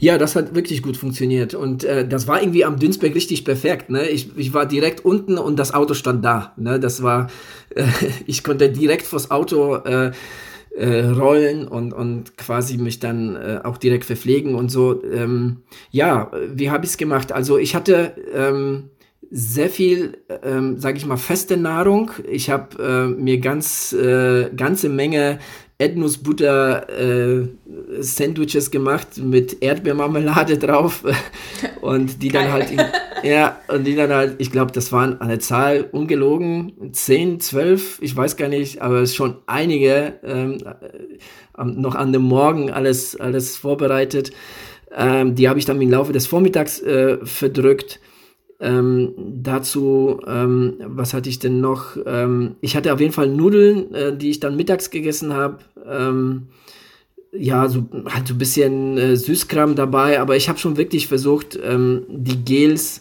äh, zu vermeiden. dazu vielleicht auch noch eine zu, coole Story. Zu meinem Leidwesen, ja. ja, also ich, ich, ich weiß nicht, ich habe mich wirklich sehr schwer getan, die Gels zu nehmen, weil ich der Meinung war, ich bin in so einem niedrigen ähm, Intensitätsbereich, ich brauche die Dinger nicht. Ne? Also ich verpflege mich da lieber irgendwie, keine Ahnung, mit, mit meinen, äh, was hatte ich denn dabei, ähm, dann noch äh, so Waffeln oder, oder Haribo-Bärchen und so ein Zeugs. War mir auf jeden Fall lieber als die Gels. Ähm, und es hat, also das hat wirklich gut funktioniert. Ne? Alles, was ich dabei habe, was ich mir im Vorfeld vorbereitet habe, ähm, ich habe ähm, den Plan gehabt, was so lala geklappt hat. Ähm, bis du kommst, wollte ich nicht länger als vielleicht eine Viertelstunde Pause machen und das auch nur ähm, so all, alle Stunde bis eineinhalb, so um den Dreh. Hat leider nicht immer äh, äh, geklappt. Ich musste aus irgendwelchen Gründen auch immer, ich glaube, in den ersten drei Stunden 15 Mal pinkeln. Das war wirklich so krass. Ich habe mich gefragt, warum muss ich denn so oft in die Büsche? Also, ich meine, ich habe ja schon. Zu viel Kaffee. Äh, kann sein, obwohl so viel Kaffee habe ich gar nicht getrunken am Morgen, aber ich habe wirklich währenddessen habe ich äh, sehr viel getrunken und wirklich stetig immer wieder einen Schluck und Schluck und Schluck. Ähm, und dann in den Pausen dann auch größere Mengen und ich musste wirklich, also ich habe, bis du gekommen bist, habe ich, glaube ich, wirklich 15 Mal kurze Pausen gemacht, weil ich da wirklich immer wieder in die Büsche musste. Das war wirklich krass. Irgendwann hat das dann nachgelassen. Ne? Irgendwann gerätst du so oder so halt in ein Defizit ne? und dann, dann, ähm, dann hat das nachgelassen. Aber so bis Mittag war das schon, war das schon recht, recht krass. Zu den Pausen vielleicht nochmal ganz kurz. Ähm, ja, wie gesagt, also das war insgesamt vielleicht etwas äh, zu viel und ähm, ich habe ja, bevor du gekommen bist, da hatte ich ja gerade eine ne längere Pause und so, glaube ich, zwei oder drei Stunden früher habe ich auch noch etwas längere Pause gemacht. Ähm, ja, und wie gesagt, insgesamt äh, würde ich das auf jeden Fall auch kürzer halten, mir da vielleicht einen genauen Plan machen. Das hatte ich nämlich nur im Kopf, ne, so, so, so einen groben Plan. Ähm, aber wie gesagt, das ist auf jeden Fall alles ausbaufähig. Ja, ja vielleicht noch mal kurz zu dieser Gel-Geschichte. Also ich, ich habe mit Adrian danach auch nicht noch mal drüber gesprochen, aber vielleicht nee. können wir das jetzt so ein bisschen ausklamüsern, nachdem er wieder so ein bisschen ähm, einen klaren Kopf bekommen hat. Also ich kann das Ganze mal aus meiner Sicht äh, erzählen und zwar war es nun so, also ich bin einmal mit hochgefahren dann habe ich ihn hochfahren lassen, weil er mich sowieso bergab wieder äh, hat stehen lassen und dann war er schon wieder auf dem Weg nach oben und dann habe ich gedacht, okay, ich warte unten äh, und bin dann das zweite Mal mit ihm hochgefahren und da merkte ich schon so, oh, oh, dunkle Zeiten. Also da, das, da hat er dann auch schon gesagt, das, das fahre ich jetzt gerade mit dem Kopf hier hoch. Äh, und dann sind wir noch, nee, doch, dann sind wir, da sind wir runtergefahren und ich habe gesagt, wenn du jetzt am Auto bist, dann nimmst du mal ein Gel. Und er hat einfach, also er hat einfach nicht auf mich gehört. Also ich habe ihm dreimal gesagt, Adrian, nimm doch jetzt bitte einfach ein Gel, wenn du unten am Auto bist, dann wird's dir viel besser gehen. Du hast halt gerade, du bist gerade voll im Loch, du brauchst irgendwas, was dich da rausholt. Nee, nee, ich brauch das nicht. Nee, ich trinke ein bisschen Cola, ich kann noch ein paar Haribos essen. Dann muss ich ihm erstmal gestehen, dass ich seine Haribos leider schon längst leer gegessen hatte, als ich am Auto gewartet habe. Ähm, aber ich habe ich hab wirklich, ich habe wirklich versucht, sehr böse zu sein, habe gesagt, Adrian, jetzt hör doch mal bitte auf deine Trainerin und nimm so ein fucking Gel, einfach wenn du unten bist. Das wird dir wirklich helfen. Ähm, aber also er hat es einfach nicht gemacht. Und Adrian, die, jetzt die Frage an dich, warum nicht dieses Gel? Es hätte dir geholfen, ich bin mir sicher. Ja, du hast tatsächlich recht, ja. Also im Nachhinein muss ich sagen, ich hätte den nehmen sollen. Das wäre gerade zu der Zeit ähm, sehr, sehr gut gewesen. Aber ich weiß, ich hatte da so, ein, so eine Sperre, weil ich habe mir im Vorfeld gesagt, okay, ich nehme die Gels nur für Notfall und das war eigentlich ein Notfall. ja, eben. Und äh, in dem Moment hatte ich aber so immer im Kopf so die Idee, nein, du brauchst es nicht, du kannst dich auch so mit so einer festen Nahrung verpflegen, beziehungsweise trink einfach Cola, das ist genauso gut, du brauchst diese blöden Gels nicht. Und ich habe mich da wirklich irgendwie innerlich, wobei, weißt du, ich glaube einfach auch, dass da ja, einfach so, so die, ja, so die ganze, die ganze mentale Seite schon irgendwie so festgefahren war, dass ich, ähm, ja, mich da irgendwo verhalten habe wie so ein trotziges Kind. Äh, warum auch immer, ne? Aber das, das sieht man, ne? wie man sich dann halt in solchen Situationen verhält. Ne? Dann, ähm, ja. war, war, sehr interessant, aber ähm, ich muss sagen, die, die Cola hat mir trotzdem ganz gut geholfen, ähm, weil ich glaube, ohne die Cola hätte ich da die letzten zwei Male auch nicht, auch nicht geschafft. Also ich glaube, zum Schluss habe ich nur noch Cola getrunken. Ja, ich meine, was ich ja auch verstehen kann, ist, dass man nach einer gewissen Zeit auch einfach dieses ganze Zeug nicht mehr sehen kann und eigentlich auch nichts mehr zu sich nehmen möchte, sondern einfach dann fertig sein will. Mhm. Also da habe ich dann so ein bisschen drauf geschoben. Aber ich bin mir halt sicher, dass du dir diese letzten zwei Runden da hoch nochmal viel einfacher hättest machen können, wenn, weil so diese Gels, die sind ja dafür da, dass sie extrem schnell wirken, so nach mhm. ein paar Minuten äh, dann halt einfach ankommen. Und ich wollte dir das eigentlich nicht antun, dass es so hart wird und habe dann eben gedacht, komm, jetzt prügel ich dieses Gel irgendwie in ihn rein und es war mir einfach nicht möglich. Also ich, ja. ich habe wirklich sehr, sehr viel an ihm rumgeredet, es war nicht möglich.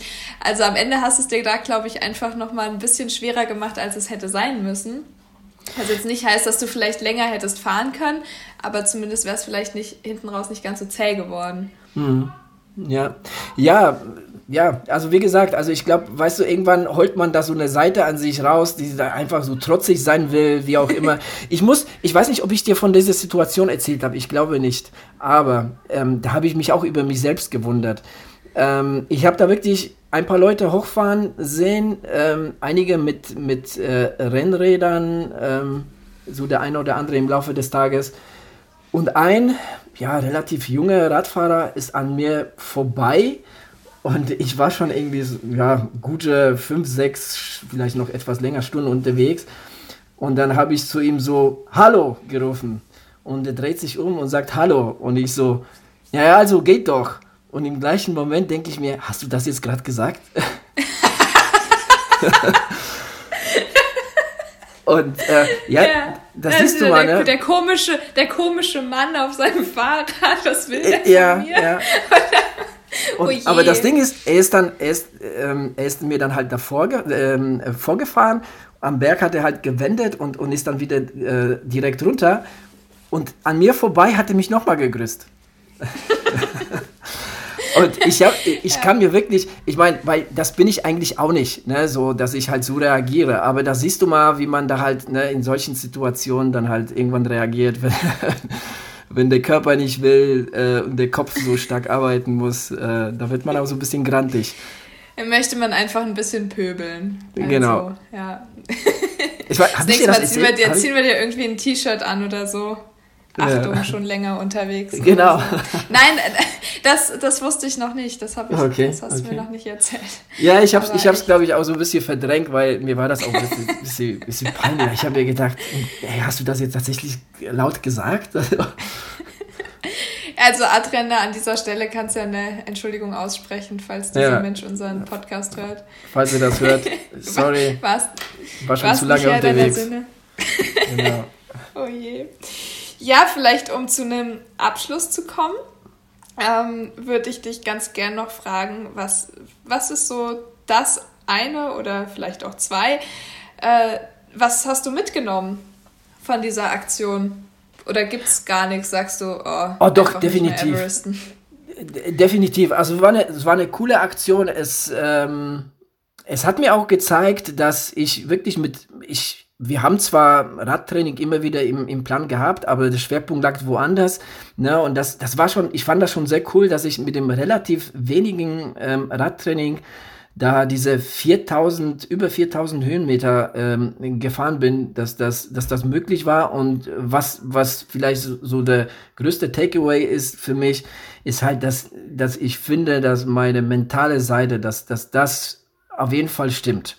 Weil, ähm, wie gesagt, also das hat, ähm, das hat mich wirklich viele Runden einfach so der Kopf, so, so, so meine Gedanken, die da jetzt äh, noch irgendwie, die, die paar, die da noch vorhanden waren, äh, das ähm, war auf jeden Fall, auf jeden Fall sehr, sehr positiv zu sehen, ähm, dass so die mentale Seite auf jeden Fall funktioniert.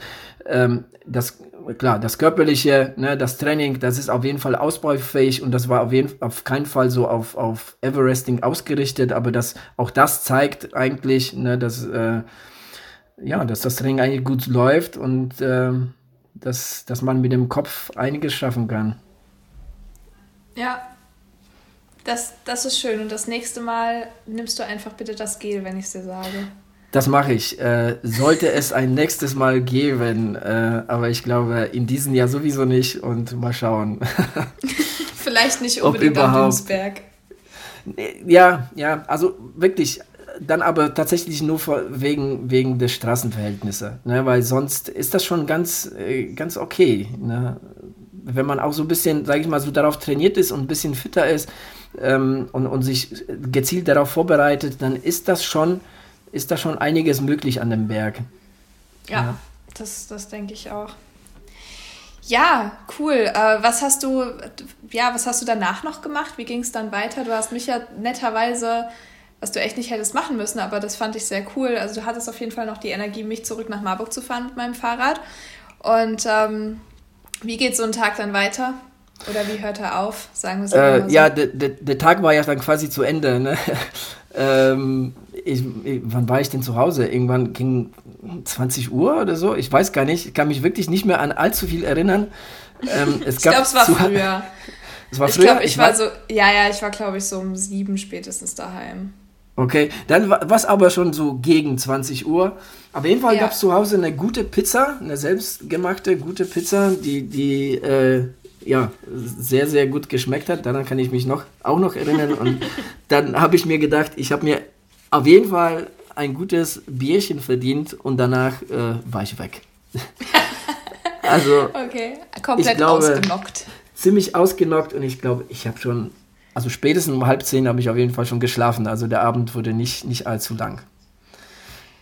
Das ja. heißt, du hast auf jeden Fall alles gegeben am Dünsberg. Definitiv. Mountain Man Adrian möchtest du ab heute genannt werden, hast du in der Fortbesprechung schon gesagt. Ja. Der Dünsberg-Bezwinger. Nein, genau. alles Blödsinn, denke ich mir gerade aus. So, so, abgehoben ist er nicht. nee, nee.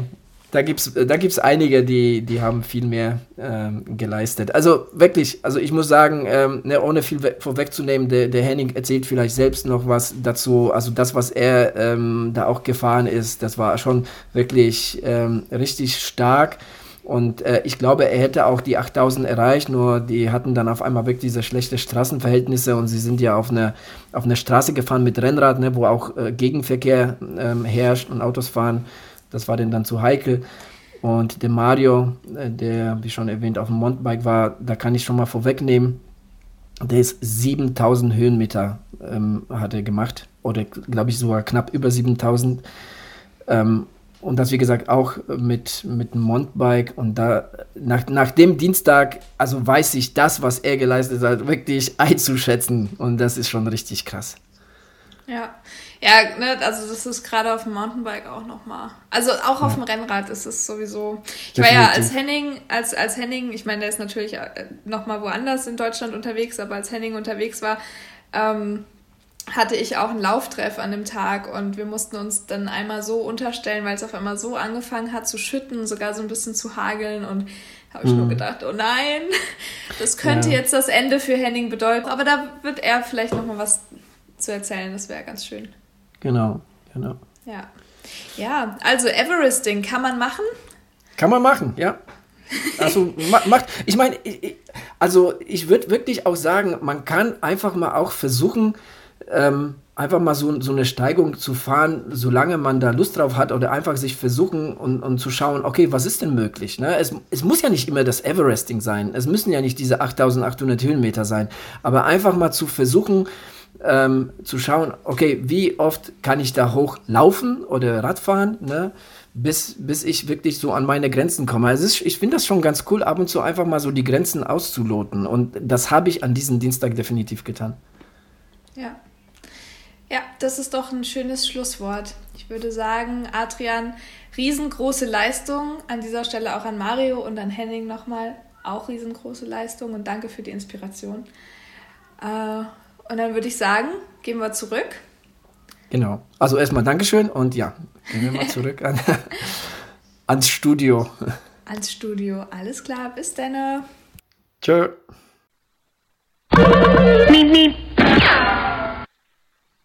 Hallo zusammen, ich wollte ein kleines Feedback geben zu meiner Everest Challenge.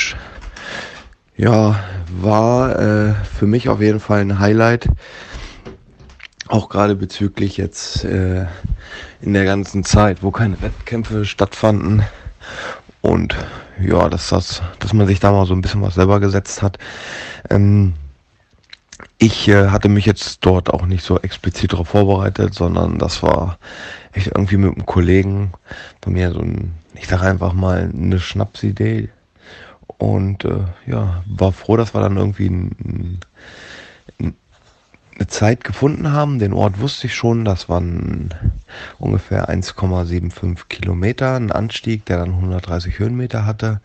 Das dann ungefähr runtergerechnet auf äh, die Höhe des Everest, ähm, knapp äh, 8900 Höhenmeter wären das, glaube ich, irgendwie fast an die 70 Mal gewesen.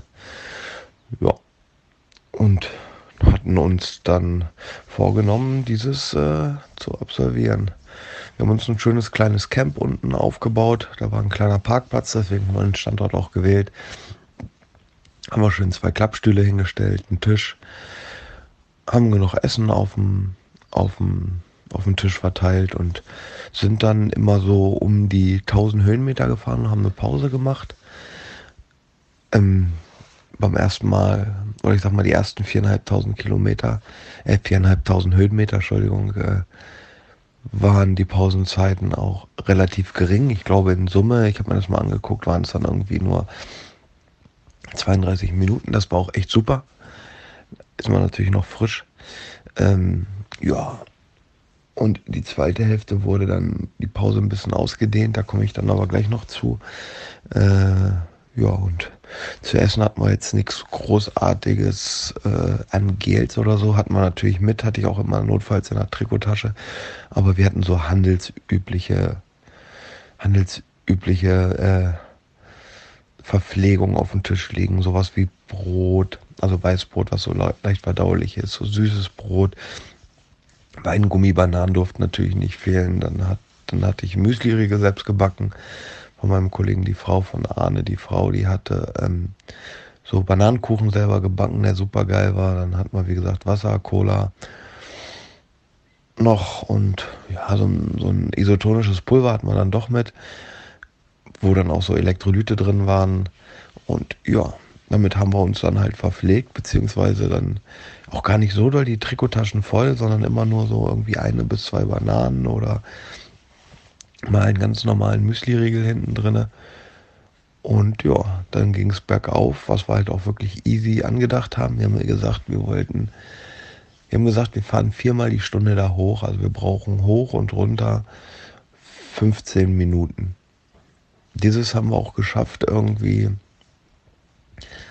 einzuhalten, beziehungsweise haben, sind wir immer unter der Zeit geblieben. Wir waren, glaube ich, dann im Schnitt irgendwie bei, boah, ich sage einfach mal 14 Minuten oder sowas.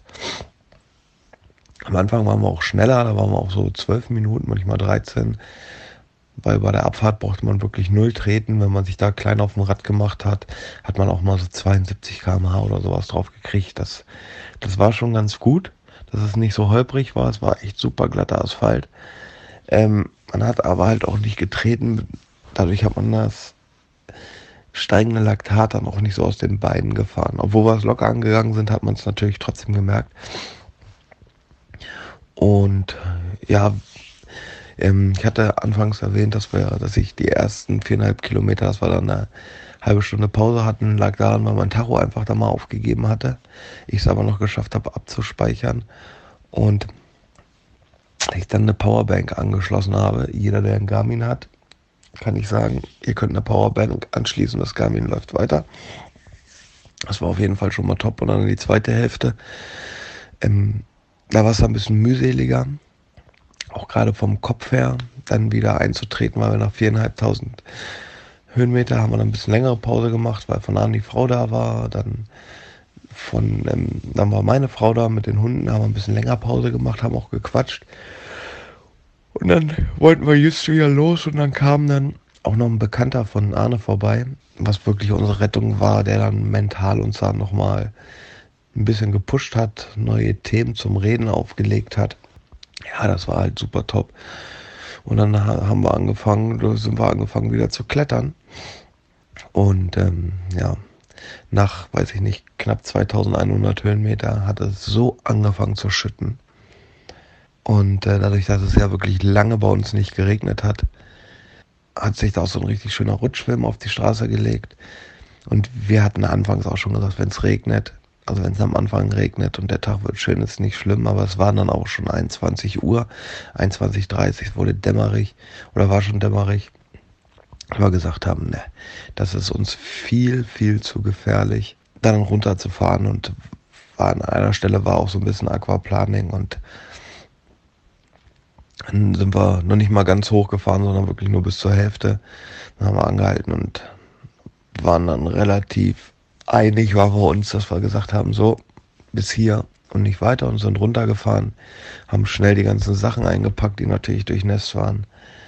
Ähm, haben uns dann unten noch unter den Baum gestellt, weil es musste sein, haben nochmal angestoßen und dann nach Hause waren jetzt noch knapp 2300 Höhenmeter. War natürlich ärgerlich, aber da haben wir auch gesagt, dass das war es uns nicht wert, dass wir dann da wirklich durchnässt, vielleicht auch noch krank werden, beziehungsweise dann halt auch wirklich, äh, dass es gefährlich ist, weil da waren auch zwei Kurven drin mit der Abfahrt, dass man dann dort so wegrutscht da. Das war uns dann einfach zu viel. Dann, ja, von der, so generell vom Anstieg her, die ersten 1000 Höhenmeter, die 2000 Höhenmeter gingen super weg. Wir haben gequatscht und haben gelacht und dann hatten wir so einen Downer drin bei zweieinhalb bis dreieinhalbtausend Höhenmeter, keine Ahnung warum. Ziemlich down vom Kopf her mental. Dann hat auch angefangen, ein bisschen der Po weh zu tun vom Sitzen wenn man ja wirklich bergauf fährt, dass man da ein bisschen härter am Sattel sitzt. Und ja, dann hatten wir dann bei zwei, äh, bei dreieinhalbtausend nochmal eine Pause gemacht, die so fünf Minuten oder sechs Minuten länger war. dann hoch und dann ging es auch wieder. Und äh, ja, dann hat es dann auch angefangen, wieder Spaß zu machen. Und keine Ahnung, das, ich kann das auch vom Ultralaufen, dass der Kopf dann da auch einfach mal ausschaltet und dass es dann eigentlich auch wieder vorangeht. Davor war es so, wenn man, wenn man dann so halt mental doch so ein bisschen angeknackst ist, dann tut ja auch einem alles weh und naja. Wie gesagt, dann ging es auch wieder und wir hätten es auch durchgezogen, auch bis in die Nacht rein. Das war die Everest Challenge fertig machen. Aber wie gesagt, durch den Regen war es ein bisschen Käse und deshalb haben wir es einfach gelassen. Was wir dann auch äh, in der letzten Woche auch einfach nochmal Revue passieren lassen und haben gesagt, es war halt sehr gut. Auch unsere Frauen haben natürlich auch gesagt, habt ihr super entschieden, dass ihr gesagt habt, ihr lasst es jetzt, ihr hört auf und ja. Auch wegen, dem Sicherheit, wegen der Sicherheit. Ähm, die haben dann untereinander noch ein bisschen getickert und haben gesagt, naja, jetzt fängt es an zu regnen. Ich wette, die ziehen es durch. Aber als, als ich dann, das war ja nicht weit weg von, von dem Ort, wo ich wohne, das waren dann mit dem Auto nur irgendwie fünf Minuten, ähm, hat meine Frau mich auch ganz verdutzt angeguckt und meinte, uh, bist schon da? Und dann auch gesagt hat, sie gesagt, ja, war gut. Und ähm, dass wir dann aufgehört haben. Wie gesagt, wir haben uns beide noch super gefühlt beim, beim Abfahren. Auch, es war ein Grund, weil wir es halt auch wirklich langsam angegangen sind. Wirklich langsam. Ich habe ja so ein Wattmessgerät am Rad und wir waren echt selten über 200, 220 Watt. Sind halt wirklich im, im Schnitt da echt relativ easy hochpedaliert mit 200 Watt oder so. War natürlich dann auch nicht die schnellste Zeit, aber das war uns ja egal, weil wir wollten die Höhe schaffen und ja, jetzt haben wir uns, jetzt haben wir uns halt draufgelegt, weil wir halt wirklich danach auch keinen Muskelkater hatten. Oder was heißt keinen relativ geringen Muskelkater. Ähm, dass wir das auf jeden Fall dieses Jahr nochmal wiederholen, damit wir es schaffen. Wollen dann, also um halb sieben Jahr gestartet, wollen dann um halb sechs starten, dass wir da hinten raus mehr Zeit haben haben wir halt auch gemerkt, dass wir dadurch, dass wir so langsam angegangen sind, wirklich noch Bums hatten zum Schluss. 2000 Höhenmeter haben gefehlt oder 2300. Am Ende kackt die Ente. Muss man dann natürlich gucken, dass man äh, dieses, dass man dann nicht vorher sein, sein Pulver verschießt, weil das war ja eine Spaßveranstaltung und das sollte es auch bleiben. Manchmal ist äh, mein Kumpel ein bisschen, ein bisschen schneller hochgefahren, manchmal ich auch einfach, um einen anderen Tritt zu bekommen, beziehungsweise eine andere Geschwindigkeit, um die Gelenke mal so ein bisschen anders zu belasten, beziehungsweise die Muskulatur mal anders zu, zu belasten. Ja. ja, das war so ein kleines Resümee von mir. Wenn ihr davon vielleicht auch mehr wissen wollt oder wollt irgendwelche Informationen oder oder oder oder schreibt die Wechselzone an und wir geben euch dann natürlich äh, Antwort auf eure Fragestellung und äh, ja, in diesem Sinne wünsche ich euch ein Ride-On und äh, ja, genießt das Wetter. Bis dann, ciao. Okay, dann wären wir jetzt am Ende, äh, Ende unserer, unserer Sendung. Meine Güte, ich habe schon Knoten in, in der Zunge am Ende unserer Sendung angelangt und ähm, ja, wie Sie es gehört, äh, nochmal kurz die Erinnerung. Wir würden uns auf jeden Fall über ähm, ein paar Sterne bei Ludwig, ich sage immer iTunes, aber. Ja, es heißt Apple Podcast inzwischen. Apple Podcast, genau. ja, sehr gerne dort eine Bewertung. Ansonsten sehr gerne Kommentare, äh, ja, Ideen was auch immer, also tritt in Kontakt mit uns über die bekannten sozialen Medien. Wir würden uns sehr, sehr darüber freuen. Vor allem auf Instagram, weil da haben wir jetzt immer tolle Aktionen, die wir da entsprechend publizieren, genau. wie ihr wisst inzwischen. Genau. Also, hiermit bedanke ich mich bei euch beiden und äh, an alle Hörer schönen Tag, gutes Training. bis zum nächsten Mal. Jo, bis dann. Tschüssi. Ciao, ciao. So, wir haben jetzt abgebrochen. Hier pisst es wie aus Eimern. War uns ein bisschen zu gefährlich, hier runterzufahren. 6500 Höhenmeter. Schon bitter. Zweieinhalb fehlen, aber es regnet hier wie aus Kübeln auf einmal angefangen. Sollte schon um 14 Uhr anfangen, aber mit weniger. Deshalb haben wir einfach mal aufgehört, weil die Sicherheit geht vor. Adrian kannst du schon mal drauf einstellen. Monat, anderthalb. Geht das Spielchen nochmal los. Alles klar. Bis dann. Ciao.